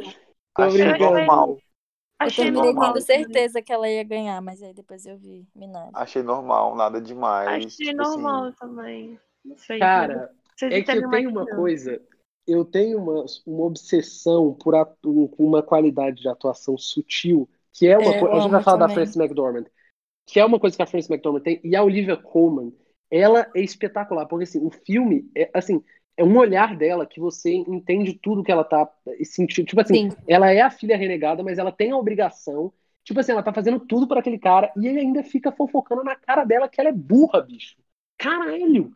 E assim, ela é claramente foda, porque assim, ela trabalha, ela tem um puta apartamento em Londres, é, ela tá cuidando dele ali há muito tempo, né? Depois, no final do filme, a gente descobre que ela cuidou dele durante muito, muito tempo. É, e assim, e ela tem que ficar ouvindo que a irmã era melhor, que a irmã chamava ele de Little Daddy. E é foda, porque assim, ela, eu acho que a Olivia Colman, ela tem esse. é, bom, ela faz muito bem megeras, né? É, é inevitável, ela faz megera muito bem. Ganhou o Oscar por uma megera, é, uma megera é, destruída, né? Mas é, ganhou. E, e ela em Fleabag é espetacular para mim essa megera, mas é, eu acho que ela tem uma, uma fragilidade no filme e, e que contrasta com a força que ela precisa ter. É espetacular, acho que é uma atuação sutil, linda. Ela não chora mais o que tem que chorar. Isso era um problema, ela não se debulha em lágrimas, oh meu Deus, meu pai não gosta de mim. Não, não, não, não. Ela, pelo contrário, ela chora sem querer chorar, sem querer mostrar que tá chorando. Sei lá, espetacular. Gostei É, muito. Eu- eu- Tem uma cena dela, cara, que ela ri, e daí nesse riso você tira tanta informação. Sim, é isso. Inclusive, é isso. eu acho que várias informações que eu captei foram por ela, porque é, ela, ao mesmo tempo que ela tem isso, né, de tipo, ai, uma, uma certa raiva, que nem o Cristiano falou, né, de, do, do pai ficar jogando na cara dela que ela não é a melhor filha, não sei o quê. Ela tem raiva disso, mas ao mesmo tempo ela sente falta da irmã, ela sofre que a irmã morreu Sim. também. É, Eu captei que a irmã eu- morreu por isso também, por, pela reação dela, porque só por ele Sim. saber falar a gente não entende nada. Então, é, ela entrega muita me botaram. informação. vocês botaram pra dar uma refletida agora, mas assim, é porque eu acho que talvez eu tenha ficado tão impactado com a do Anthony que, sei lá, É. o resto pra mim virou coadjuvante total e eu fiquei tipo, velho, o que tá acontecendo aqui? Ah, é porque eu Mas gostei eu- muito da Yoyo lá, então não tem como não. Cara, mas eu acho que a- se a atuação dela, se ela não tivesse entregado tudo É, que ela entregou, a do. Anthony também teria caído. É, pode ser, pode ser. Ela literalmente foi um supporting role, tá ligado? É, Acho que, que faz jus total. Mas, tipo assim, eu gostei, eu só não consegui. Eu só, só que, tipo assim, se ela ganhasse, eu ia achar muito injusto, saca? Ah, não, Porque é, eu da- ia achar. Yeah. A da Young Jong Yeon lá. Que pô, isso, nossa, gente? Era da Amanda, claramente. Não devia nem estar indicada, né? Amanda Seyfried tem cinco falas no filme. É, uma ai, personagem não tem, não é interessante. Amanda Seyfried faz aquilo com o pé nas costas. Não entendi porque tá indicada. Pra mim, quem tinha que estar aqui era Dominic Fishback, que fez Judas e o Messias Negro. Sim. Sim. E outra coisa, vocês falaram que choraram pra caramba no final de Judas e o Messias Negro. Agradeçam a ela, porque o Fred Hampton tinha morrido e o Lakeith Stanfield foi embora. Ela, Ela é segurou outra. ali. A cena mais importante do filme Uhum. foi ela quem segura, porque os outros já foram embora. Então, eu Ela, achei pra que ela. mim, é uma outra personagem que claramente o, o outro personagem, que no caso é do Fred Hampton, só ficou muito forte por conta dela. Ela estimula sim. ele. Também Ah, acho. Tipo, óbvio que ele foi muito bem por si só, mas a interação deles ali aumenta muito tudo. É, e a suavidade dela é, é, realça essa brutalidade do. essa força, na verdade, a intensidade né, do Fred Hampton. Isso é Sim. muito. A interação deles é sempre muito boa, né? Desde a primeira vez que ela fala com ele, é, de- naquela, naquela, né, naquela palestra, enfim, que ele dá ali, é, tem até a. enfim, toda a história que eles têm, né? Eles têm química, né? É, A gente bastante. consegue ver. Tipo, química não no sentido é, pessoal da coisa, mas tipo. Aham, não, trabalho. sim, A sim. cena dela tentando acordar ele. Meu Deus. Nossa, Nossa. foi forte. Eu queria arrancar meu coração fora, assim, pra eu não sofrer tanto que nem eu sofri naquela cena. Nossa. Velho, o personagem do. É por isso que eu acho que o personagem do Lakeith, velho, é tão perfeito. Porque você sente a dor dele, velho, no olho dele. Nossa, tá aquela. E eu acho que ele não teve tanto destaque, né? Eu só queria falar daquela cena do que ele, que ele tem que colocar o veneno. Uhum. Nossa, eu achei, caraca, o bicho segurando o choro lá. Eu fiquei, caraca. Não, na verdade, o que ele tá botando ali é pra salvar, entre aspas, É, o Fred. É pra é, ele morrer antes de. Mas assim, Inclusive, o meu irmão acabou de me mandar aqui que ele foi é, dado como protagonista pela produção do filme e a academia falou: não, esse filme não tem protagonista. Por isso ah, que eu tava em dúvida. Quem era o protagonista desse filme? Pra mim era o. O que fazia lá o infiltrado FBI. O que, o que me entrega que ele é é por conta da prisão, né? O Fred, que ele fica muito tempo. Tipo, ah, então, é, pois que é. as intenções dele são meio que cortadas no meio, as ações dele ficam um tempo ali, e daí o fica mais focado no outro. Mas os dois têm o mesmo, mesmo tempo de tela, basicamente, mesma intensidade ali na história, importância na história, até porque o título é os dois, né? É, Judas e o Messias Negro. Bom, grande surpresa da noite: é, Frances McDormand levou pra casa o terceiro Oscar da mulher, cara. Terceiro Oscar da mulher. Em uma, um, um- um- um período curto de tempo, né? Ela É ganhou o por terceiro, Fargo, achei que era o, do- o segundo. Ela ganhou ela por ganhou por Fargo, Fargo. melhor atriz coadjuvante e melhor atriz ela ganhou por nosso queridíssimo, meu queridíssimo, né? Três Anúncios para um Crime, é um filme espetacular que tem, é, tá indo Sam Rockwell e Woody Harrelson, que são maravilhosos, mas enfim. Terceiro Oscar dela. É, ninguém apostou na Frances McDormand. Eu não, ó, Apostamos em Viola, Carrie e Andra Day. Andrew Day. Eu coloquei que eu queria Eu, que ela eu, fui, eu fui na Carrie. Eu Eu fui fui na. Andra, e eu também vou fui defender ela. Aquelas. Não, mas ela foi muito bem, véi. Ela foi incrível. Cara, uma coisa que eu achei das atrizes desses filmes é que todas elas se colocaram muito vulneráveis, né? Pro, pros Uhum. papéis. Nossa, todas, todas. E a Frances fez isso muito bem. Também se expondo ali como atriz e se colocando na mesma, na mesma posição das rugas de tudo que, que nem os não atores. E parece Uhum. muito que ela é, é eles ali mesmo, velho. Parece que, tipo, se eu não conhecesse ela e eu visse o filme, eu ia falar, tá, pra mim todo mundo é não ator e estão gravando Sim, isso daí. É. Você não, você não destaca que ela, sabe, ah, essa daqui é atriz profissional diferente, zona. Então, tipo, isso é muito foda do trabalho dela. Mas, então, assim, acho Eu- que foi super merecido. Mas a Eu- Carrie, a gente já comentou também, e a Andrea, não, sem palavras. Eu terminei de assistir, eu tava embasbacada com aquela mulher. Não tem uma, e ela também fica muito tempo em cena, né? Não sei nem se tem uma Uhum. cena que não tem ela, Sim. não lembro. E sustentar isso. E, e fazer a Billie Holiday, né? Assim, Mano, cara, não. aquela. Aquela cena que eles chegam pra prender ela e aí ela, tipo, tira a roupa e fala, vai, me prende aí, então. Cara, não, ela se prende, né? coloca numa, num lugar ali de entrega de tudo que fica... Vulnerabilidade, mano. Igual você falou. Nossa, eu morri com a performance E dela. aquela, e aquela cena também que ela chega, aí tem. Que então, enforcaram a. Que tem a mulher enforcada. E ela vê aquela cena. Eu fiquei, caraca. Sim, e você acredita muito nela. Tipo, você pode até Uhum. discordar de uma coisa ou outra, mas você entende e você tá com ela ali. Eu tava com Uhum. ela o tempo todo. eu, eu segurei o choro, eu fiquei impactada. Eu, eu tava assistindo com os meus pais. E aquele choro também das crianças falando, mama, mama. ah." Aí eu, caraca, que forte. Aí que explica, né, o, o, o nome, do- o nome do filme, explica o, o nome da música, que é I Sim. Stranger Fruit. Uhum.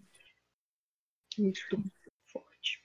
É, a Andra Day fez pra mim exatamente, exatamente assim, né? Enfim, é, fez um paralelo com a Renée Zellweger ano passado, né? Que fez a Judy. Inclusive, acho que Judy e, e Estados Unidos versus Billie Holiday são filmes bem semelhantes. É, e eu achei que a Andra Day tinha tudo pra ganhar. Ela fez o, a cartilha certinha pra ganhar um Oscar. É, mas veio uma Frances ali que eu vou, eu tava torcendo mesmo pra Carrie, porque a Frances já tem dois Oscars, deixa a Carrie ganhar dessa vez, acho que ela tem uma, um cinismo que é espetacular e que é na medida, sabe? Mas entendo que não apostei nela porque acho que é uma atuação que divide opiniões. Tem gente que gosta muito, tem gente que não gosta tanto, então é, achei que era difícil e acho que a da Frances não divide muito. Difícil alguém falar, né, a Frances mas achei péssima, não. Então, acho que ela ca- acabou levando nisso aí. E, de novo, volto aqui, meu elogio, fiz a Olivia, faço a Frances. Uma qualidade sutil de interpretação, ela tá ali espetacular. A, Frances, ela é o filme, o filme é a Frances. É, é impressionante, assim, a, a, a sinergia que ela tem com a história que está sendo contada ali é absurda. É, e se Nomadland ganhou o melhor filme, é, tem muito disso nas costas dela. É, enfim, acho que é um diálogo muito fantástico ali entre os dois. Mas apostei na Viola, né? Apostei na Viola porque eu achei que. Até discordei, vou, vou rapidamente. Acho que a Viola tem pouco tempo de tela pra, pra, comparado com as outras, né? Porque isso que a Mera falou. Não tem filme sem a Billie Holiday, ela tá em todas as cenas. Acho que a Frances também tá em todas as cenas, não consigo lembrar de uma sem ela. É, o, no, a Vanessa Kirby, não- o filme tem cena sem ela, mas eu tenho implicância com esse filme. O filme, é, para mim, é péssimo e ela foi prejudicada por isso. É, e acho que a Viola, é, o filme, aí é uma crítica que eu tenho ao roteiro de, de Ma Rainey's, é, eles fizeram contar demais a história do personagem do Chadwick Boseman, que é o Levi, e esqueceram da Viola e ela fica metade do filme esquecida ali. E ela tá muito bem no personagem. Então, se você tem uma Viola Davis numa personagem potente como aquela, você não desperdiça por, nem por um segundo. E eu achei que desperdiçaram um pouco. É, que, queria mais essa força dela, mas achei que ganharia porque ela levou o sindicato dos atores, achei que também era uma interpretação mais democrática e porque ela tem muita moral, né? Querendo ou não, ninguém vai. eh, Todo mundo acho que sempre quer dar um Oscar pra Viola Davis, né? Porque ela só tem um, mas merecia mais. Com certeza. Qual que ela tem? Ela tem por Fences, né? Ah, tem esses Que ela assim. fez. Com Foi, Denzel Washington. que ela fez Ah. até um discurso cabuloso né, quando ela ganhou. Foi! Não, inclusive, ela tem um Tony pela peça Fences, eh, e depois ela ganhou o Oscar pelo filme, né? Espetacular. Espetacular. Não, o Francis é, é sensacional. Eu reassisti essa semana agora. E, tipo, velho, é bizarro. Denzel Washington também tá, tá absurdo e, sei lá, atuações que você que me pegam assim cheio e você fica, caralho, mano, como é que uma pessoa consegue fazer isso, saca? Ter esse nível de entrega. Espero que um dia eu consiga realizar isso, na moral. Cara, é engraçado que eu já tenho um olhar diferente de vocês, porque, por exemplo, vocês são atores e atrizes, né? Eu tô, tô, tipo, eu vou dirigir meu primeiro curta daqui a um tempo e eu fico, tipo, muito nervosa em como eu posso ajudar. Eita, poxa, deu um bug. não. Como eu posso ajudar os atores se sentirem melhores pra tirar a melhor atuação deles, sabe? Ah, isso aí dá um, Eis o mistério dá um da outro fé. podcast. Isso dá um outro podcast. É o mistério da fé, pois é. Anthony surpreendeu a todos, foi ficando para o final o melhor ator. Todo mundo achou que ia ser o Chadwick para finalizar, homenageando ele, é, e deram para Anthony Hopkins, ator mais velho a vencer um Oscar de melhor ator, 83 aninhos, espetacular. Aí eu vou, já a gente já falou tanto dele aqui, eu acho que não tinha como não ser para ele. É, eu, enfim, eu, eu e o Fábio, a gente já sabe que tem uma opinião parecida com em relação ao Oscar do Chadwick. Eu tenho Sim. problemas com o filme, com o personagem do Chadwick. Eu acho que ele entregou tudo que ele podia com o personagem. Mas eu achei um personagem previsível, que tem uma jornada que não sei. É, não, não, me, não me pegou muito.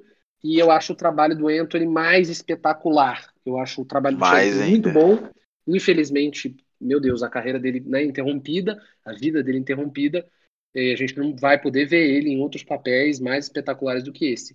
Não, eu só ia falar que o Anthony, ele entrega muito, só que em todos os sentidos, tipo, de várias facetas dele, né? Ele Sim. não fica ali só naquele papel do velho que precisa de ajuda. Ele é irônico, ele é, a gente se diverte muito, muito assistindo ele. Eu ri várias vezes. E a gente também fica, tipo assim, puta quando ele muda de humor do nada, porque às vezes você acha que ele tá bem tranquilo na cena e daí ele fica muito uhum. puto e muito ranzinza. E às vezes ele tá muito animado e, tipo, ele é vaidoso. E aí, às vezes, ele só quer ficar lá e ninguém mexe comigo.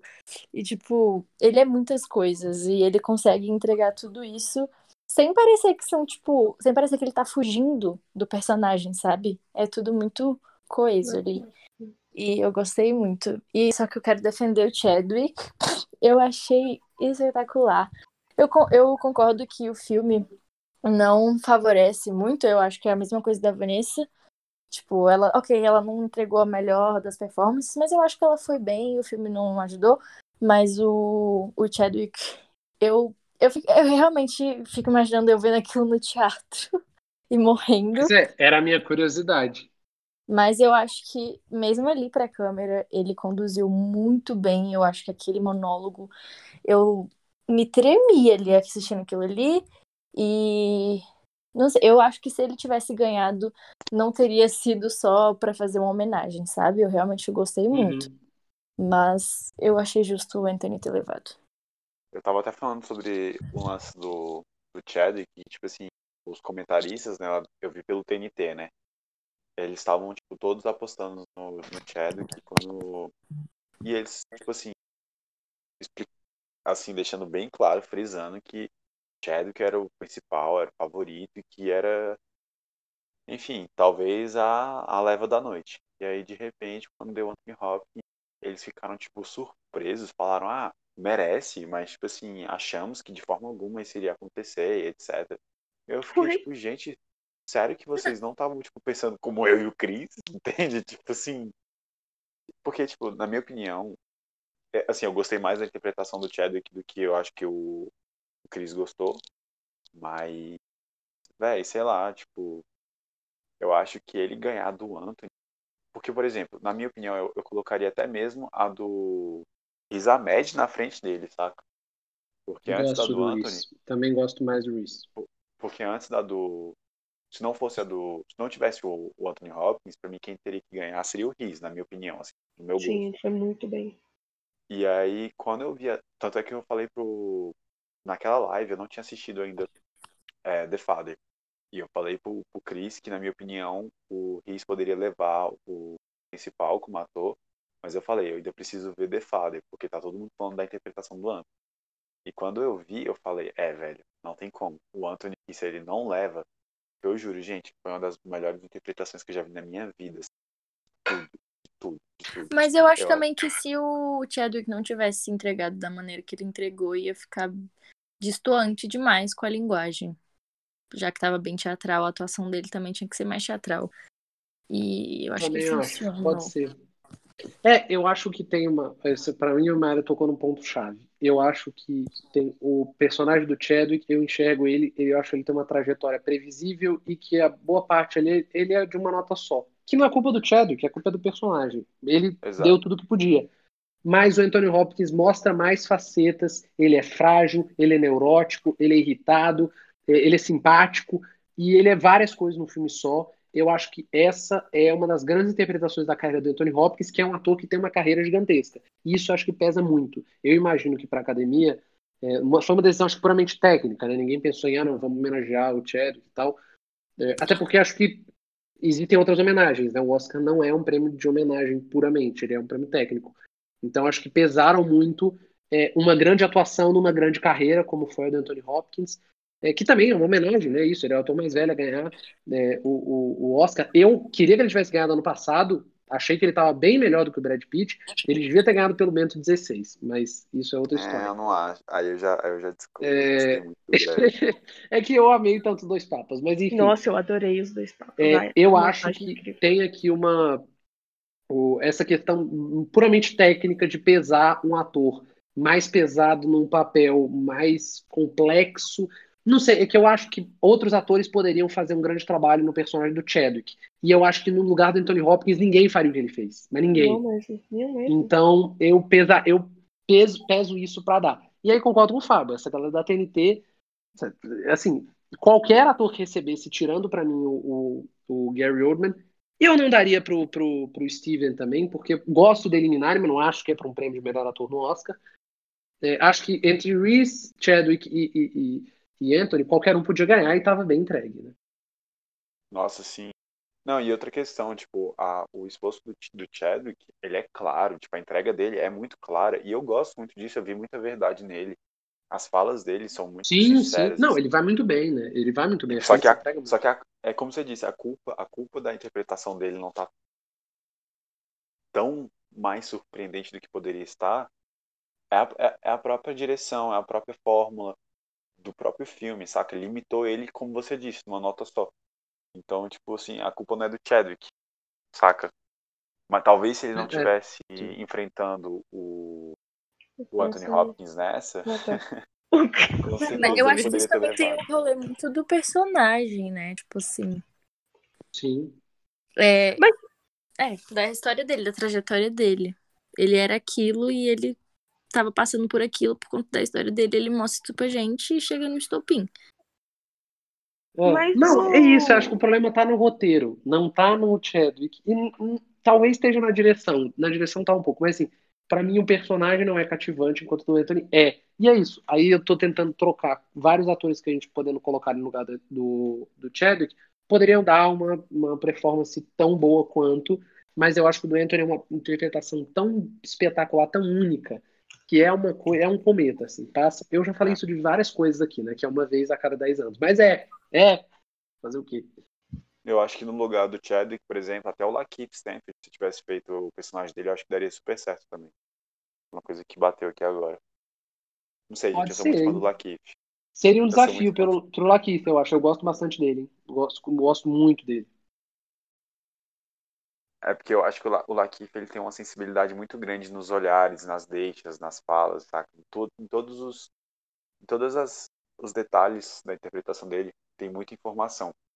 Ele tem essa essa, essa para mim ele tem muito essa essa interpretação que você fala, essa interpretação minimalista. E tipo, é, foi o que eu vi muito dentro do Judas and the Black Messiah, né? O Judas Messias Negros, que, negro, negro, que eu vi muito disso do, do Lakif, essa, essa, esse minimalismo na, na interpretação dele foi uma coisa que me muito. Tipo, a dor que ele vai demonstrando ao longo do tempo, velho, isso aí para mim me ganhou muito. Mas que loucura vocês terem amado isso neles e na Olivia não terem achado tão forte, né? Que? Porque é o mesmo ah, é. estilo, é. assim, de atuação. Sim. A Olivia de qual filme? É a do The Father. Meu pai. Ah, tá. Nossa, eu sou muito. Não, o, o que, Mayara? Em quem? Amado em quem? Eu não, porque eles estão comentando esse tom minimalista, né, do, do Reese e do Lakif. E aí, na Olivia, gerou justamente é. o oposto neles. Eles não gostaram. Não, não, não. Não, não, não é que eu não gostei. Não é que eu não gostei. Eu só. Só não me ganhou tanto quanto eles, entende? Tipo assim, eu achei uhum. uma Não surpreendeu boa. tanto. Ela foi é, bem. Só... É, tipo assim, ela foi bem, ela foi bem pra caralho, só que não me pegou tanto, sabe? Porque como eu disse, se ela tivesse ganhado, eu ia ficar meio, porra, sério? Uhum. Vanessa Vou aproveitar. É, não, Mayra, tá doida? Tô brincando. A Mayra tá até agora. Delírio Bom, aqui. É, vou aproveitar. seja, a, a- o papo de Judas e entrar em melhor filme. É, a gente já falou muito, acabou falando, acabamos falando de todos os filmes aqui. Né? Destacamos que Sete de Chicago foi o único filme indicado a melhor filme que não levou nenhuma estatueta. É, tivemos aí, enfim, né, na categoria de interpretação, vários filmes muito fortes. Pô, Judas chegou muito forte com o Lakeith e com, o Daniel Kaluuya, Minari estava bem também com dois, The Father com dois, enfim. É, Mank também, né, enfim. Mas é, che- Nomadland foi o melhor filme da noite, anunciado não na última categoria, né, na, na antepenúltima, uma coisa bizarra, nunca vi isso, não entendo por que que isso acontece, que sempre em todas, não posso falar em todas, mas, meu Deus, a tradição do Oscar é o prêmio mais importante, é por último, enfim. É, e Nomadland ganhou. Era previsível? Provavelmente, muita gente achava que ia ser Nomadland mesmo, mas é, acho que podia estar equilibrado. Assim, por exemplo, acho que o segundo lugar, é, se existisse, estaria bem disputado, né? É, nas apostas foi bem, bem, bem diferente, né? Tivemos, o Fábio apostou em Messias, Mayara apostou em Meu Pai e Fábio queria o Som do Silêncio e Mayara queria Promising Woman para ganhar. Sim, eu tava com Promising Woman e Judas no meu coração. Mas eu acho que foi muito bom o Nomadland ter ganhado também. Porque eu vi várias pessoas que estavam apostando falando que ele resume muito bem os pontos mais fortes da- do- dos indicados desse Oscar, né? Que ele é minimalista, ele é baixo orçamento, é uma produção independente, é aquilo que eu falei no começo de intimista, né, de dramas pessoais. E, e tipo o objetivo maior ali, né, que ela meio que atinge no final, no long, e ao longo é mais psicológico, é uma uma Uhum. parada interna. E eu acho que Nomadland fez tanto sucesso aí com a gente por conta, inclusive, muito da pandemia, porque apesar de não ser um filme que se Hum, num- num- nossa, muito. no momento pandêmico, é um filme que fala muito de rotina, de cotidiano, Uhum. e gera uma identificação absurda, porque parece que todos os dias são iguais, que tudo que a gente faz leva no mesmo, e, e isso, né, a identificação num filme é muito, muito importante, a não ser que a proposta realmente seja ninguém vai se identificar com nada. E aí, o ponto onde ela chega com, nesse, nesse trajeto psicológico, acho que todo mundo tá, pass- passa por isso constantemente, né? Fora de pandemia ou não, mas agora isso pesou muito. E esse objetivo, assim, psicológico é muito mais definido do que algo externo, né? E, e, eu gosto muito também dos motivos do, de cada nômade ali que aparece ali, né? Que ou é Nossa. alguma necessidade, ou é por se reconectar uma música, por você se reconectar com a sua vida, com, com você mesmo, com ali, com a natureza. E isso é uma necessidade muito grande nossa agora, né? Então acho que isso tudo deu um estímulo muito maior pra gente gostar muito de Noma- Nomadland. E eu confesso que a primeira vez que eu assisti, eu acho que também foi aquele negócio de, ah, não tava no meu melhor dia pra ver esse filme. E eu fiquei tipo, hum, porque eu tava com expectativas muito altas de vocês falando. Só que depois eu fiquei apaixonada. Quando eu fui Pois é, aí, aí tá uma coisa, ô Mai. ro- Eu acho que rolou comigo também e tá rolando, na real. Eu, quando assisti esse filme, eu, eu, eu me conectei, mas em muitas partes eu não senti tudo isso que vocês falam, saca? E aí, tipo assim, eu não coloquei nem ele, se eu não me engano, eu não coloquei ele nenhum das minhas coisas de melhor filme, né? que foi, acho que o Som do Silêncio e o, o Judas, né? E tipo, quando ele ganhou o melhor filme, eu não fiquei tipo, caralho, que bosta. Mas aí foi como foi aquilo que a gente conversou até no início, né? De tipo assim, o, filho, o filme vai envelhecendo nessas semanas agora e a gente vai criando um amor maior. E aí eu fui Uhum. lembrando de umas cenas e etc. E aí eu fui, caralho, mano, eu preciso rever esse filme com os olhos que eu tô tendo agora. Porque eu tenho certeza que eu vou entender ele ganhar o melhor filme. E agora isso que tu, tipo assim, tá vivendo, saca? De tudo, toda essa contemporaneidade que a gente tá tendo, que dialoga com o filme, eu acho que, nossa, vai bater total, tipo, ele ter ganhado o melhor filme. Eu não achei ruim, eu só achei, só não, não me faz tanto sentido ainda, saca? Mas eu sei que vai Não. fazer. E Eu ele gostei. pega Oh, perdão. Não, pode falar, tudo bem. Só ia completar rapidinho, que ele pega num Uhum. ponto muito específico de vivências, né? Do viver aqui agora, que é o que eu já tinha falado da, da montagem. Que tá, o que vai ser amanhã, o que foi ontem, é o que eu tô vivendo agora. E isso é uma coisa que eu tenho muito forte, assim, em mim. Tá por conta de estudar teatro, de viver teatro. A gente estuda muito o presente. Então isso pega muito também. Eu ia só falar que, tipo, uma coisa que eu prestei atenção é que, tipo, esse rolê da rotina, né? Não é uma questão do externo. Tipo, o problema não são as coisas externas que te prendem numa rotina, mas é você mesmo, é o seu interior que já tá dentro de uma rotina. Você precisa quebrar o seu interior, sabe? Quebrar essa rotina interior em você, porque você pode ver lá, tipo, é, ela, por mais que ela é livre, entre aspas, tipo, ela vive viajando, ela não tem uma casa, você vê que ela as- se pega muitas vezes presa a seja o marido dela, seja alguma coisa. E aí no final, que é quando ela literalmente se liberta, né? Então eu, eu refleti muito e pensei nisso, tipo, eu tenho que me libertar interiormente para assim poder viver da melhor forma possível com as coisas exteriores.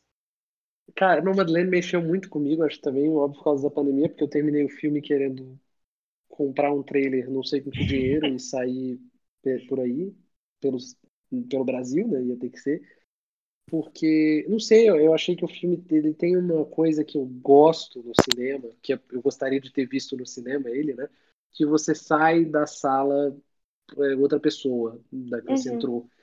E eu acho espetacular várias reflexões que o filme propõe que não estão expostas ali para todo mundo ver, mas elas estão colocadas de uma maneira muito é, implícita e que você pega, sabe? Cara, aquele, o grande, o líder dos nômades é a paródia do Karl Marx, né? E eu até enxergo um pouco o Papai Noel nele ali, né? Um cara barbudo, falando sobre o capitalismo. Então é, é interessante, são coisas que tão, são sutilezas do filme, sabe? E tem cenas que aparentemente, isso é uma coisa que eu achei muito legal no filme. Ele é um filme é, sobre pertencimento, sobre perda, sobre luto, sobre é, relação de lar, né? E tem muitas cenas que aparentemente você parece que você olha para elas e fala, olha, dissecando essa cena, no roteiro ela não contribui tanto, mas ela contribui tudo. Então Uhum. tem uma cena para mim que a Frances desce do, do trailer e ela acho que ela vai pedir um isqueiro, alguma coisa para um cara que tá ali mexendo numa fogueira e tal, com as coisas dele organizadas, e ela começa a recitar os votos do casamento dela. É uma cena que você não dá nada. Quando começa a cena, você fala, pô, ali Ah, e tal, pro tá cowboy, com um né? cara. É, do nada. E ela fala, pô, você tá, você tem uma namorada, tá escrevendo uma carta de amor pra ela. É uma cena que começa, você não dá nada por ela, parece que ela não vai, né, não vai ter grande parte ali. E de repente aquela cena é tudo. Né? Ali você descobre que ela tem um marido e que o quanto aquilo significa pra ela. Ali você descobre que ela tem uma sentimentalidade também, né? Porque o tempo todo, na verdade, parece que ela tá fugindo disso. Né? Ela foge da Uhum. família, ela não encontra a irmã, a, a oportunidade que ela tem de morar na casa do amigo, não, não quero, vou embora. Então é muito interessante essa, acho que é uma reflexão sobre a liberdade que, é, não sei, me pegou muito. Eu acho esse, isso, acho que o filme é a Frances, a Frances é o filme e a Chloe Zhao orquestrando isso tudo. Nossa, É, aquela, para mim, a cena das andorinhas é espetacular e é mais espetacular ainda porque ela é no celular. Porque é como se fosse vista do celular. Porque se fosse naquela fotografia espetacular, não teria a mesma força. É legal quando a Swank manda as- o, o vídeo das andorinhas. E aí você fala, caralho, é, é isso aqui, é isso aqui. E eu não sei, sei lá, isso mexeu muito comigo, esse, o, esse, o Karl Marx, e a- as personalidades são muito interessantes, as pessoas são muito legais, sabe? Você tem vontade de ser amigo delas, e, e tem essa coisa de nunca se encontrar, né? Tipo, é, eu te encontro ao longo da estrada, né? E que é o que eles falam também quando as pessoas morrem, né? Eu queria ter participado muito desse set. Deve ter, tipo, ter sido tipo, um set Nossa, incrível. sim. Incrível. E muito Vou um ping-pong com cada um de vocês, espero que vocês estejam preparados, hein? Vamos entregar o nosso. Cada um tem direito a um prêmio Fernanda Montenegro. Que é um prêmio que a gente vai entregar. O prêmio honorário, não é físico, né? Para os nossos queridos artistas. É, quem que merecia ganhar, mas não ganhou? Como a nossa queridíssima Fernandona é, não conseguiu levar, perdeu para Gwyneth Paltrow. Jamais perdoaremos você, Gwyneth. E É, vamos lá. Qualquer Gi, quem que. Qualquer categoria, absolutamente qualquer categoria, não precisa ser interpretação só. Prêmio Fernando Montenegro pra você, Gi, quem que merecia ter ganhado e não ganhou, que estava indicado, né? Fácil, normalmente, com fotografia. É, Maiara, Prêmio Fernando Montenegro, quem merecia ter ganhado e não levou pra casa o Oscar? Andrew Day. Fábio, Eu tiraria o melhor filme de Nomadland por enquanto, que eu amei Nomadland, mas eu colocaria pra Judas e o Messias.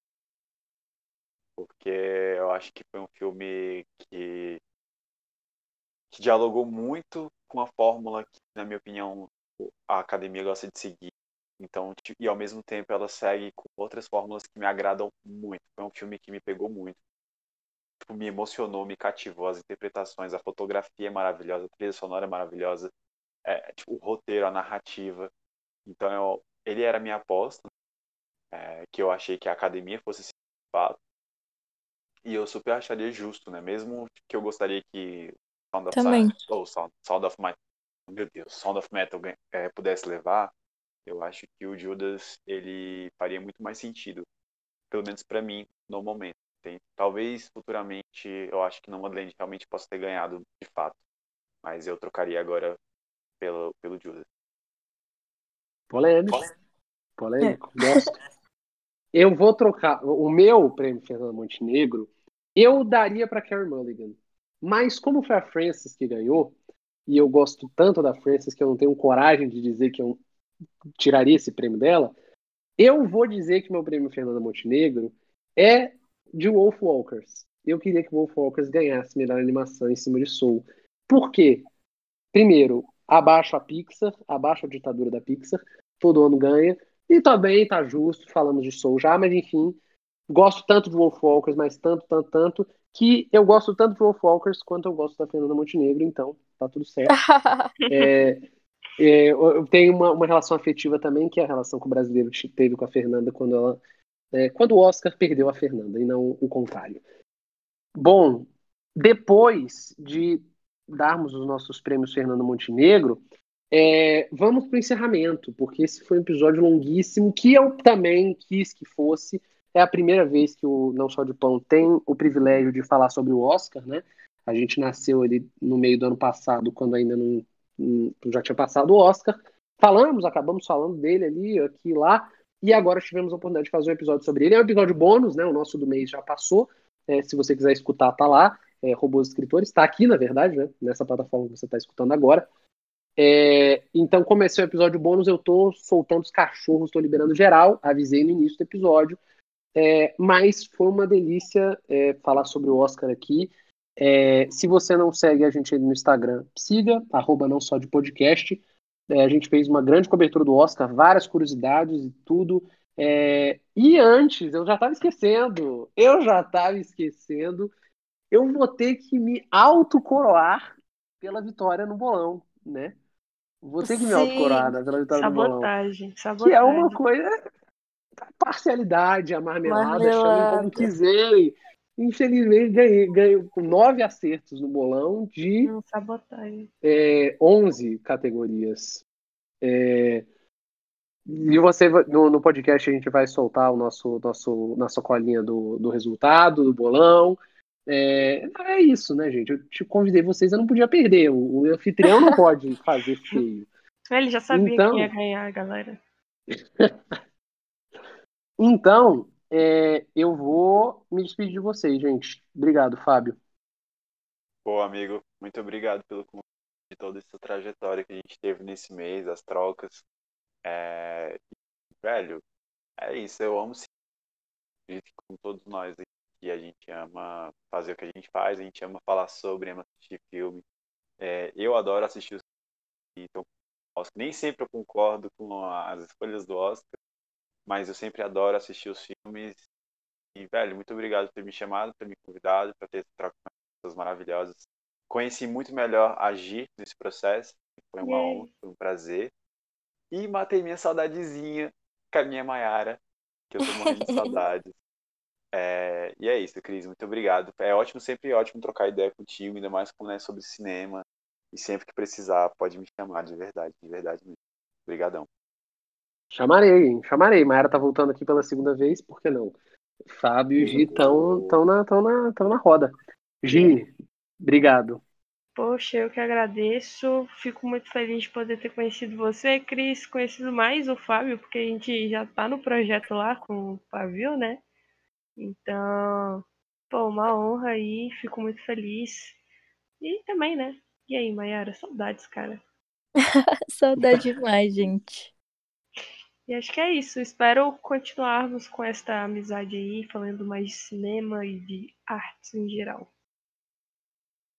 Falaremos. Obrigado, Mayara. Tá voltando pela segunda vez aqui, né? Já é da casa.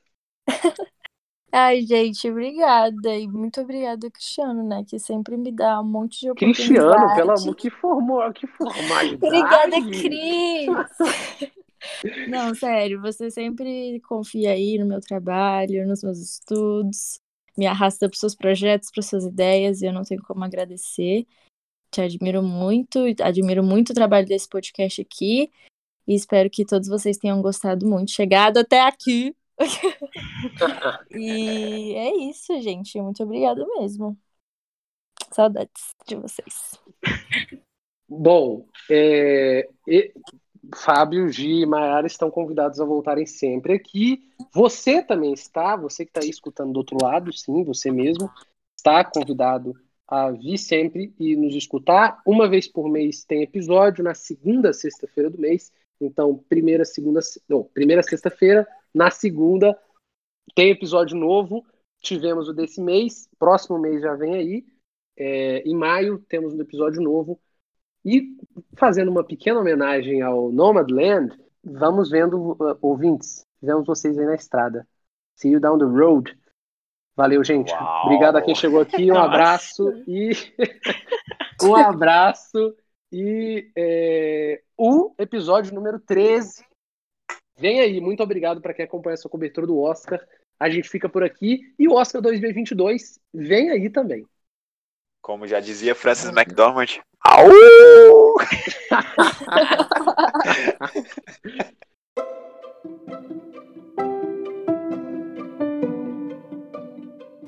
calma, calma. Antes de você desligar, fique sabendo que a pauta desse episódio foi feita em colaboração com os convidados e a edição foi feita por mim.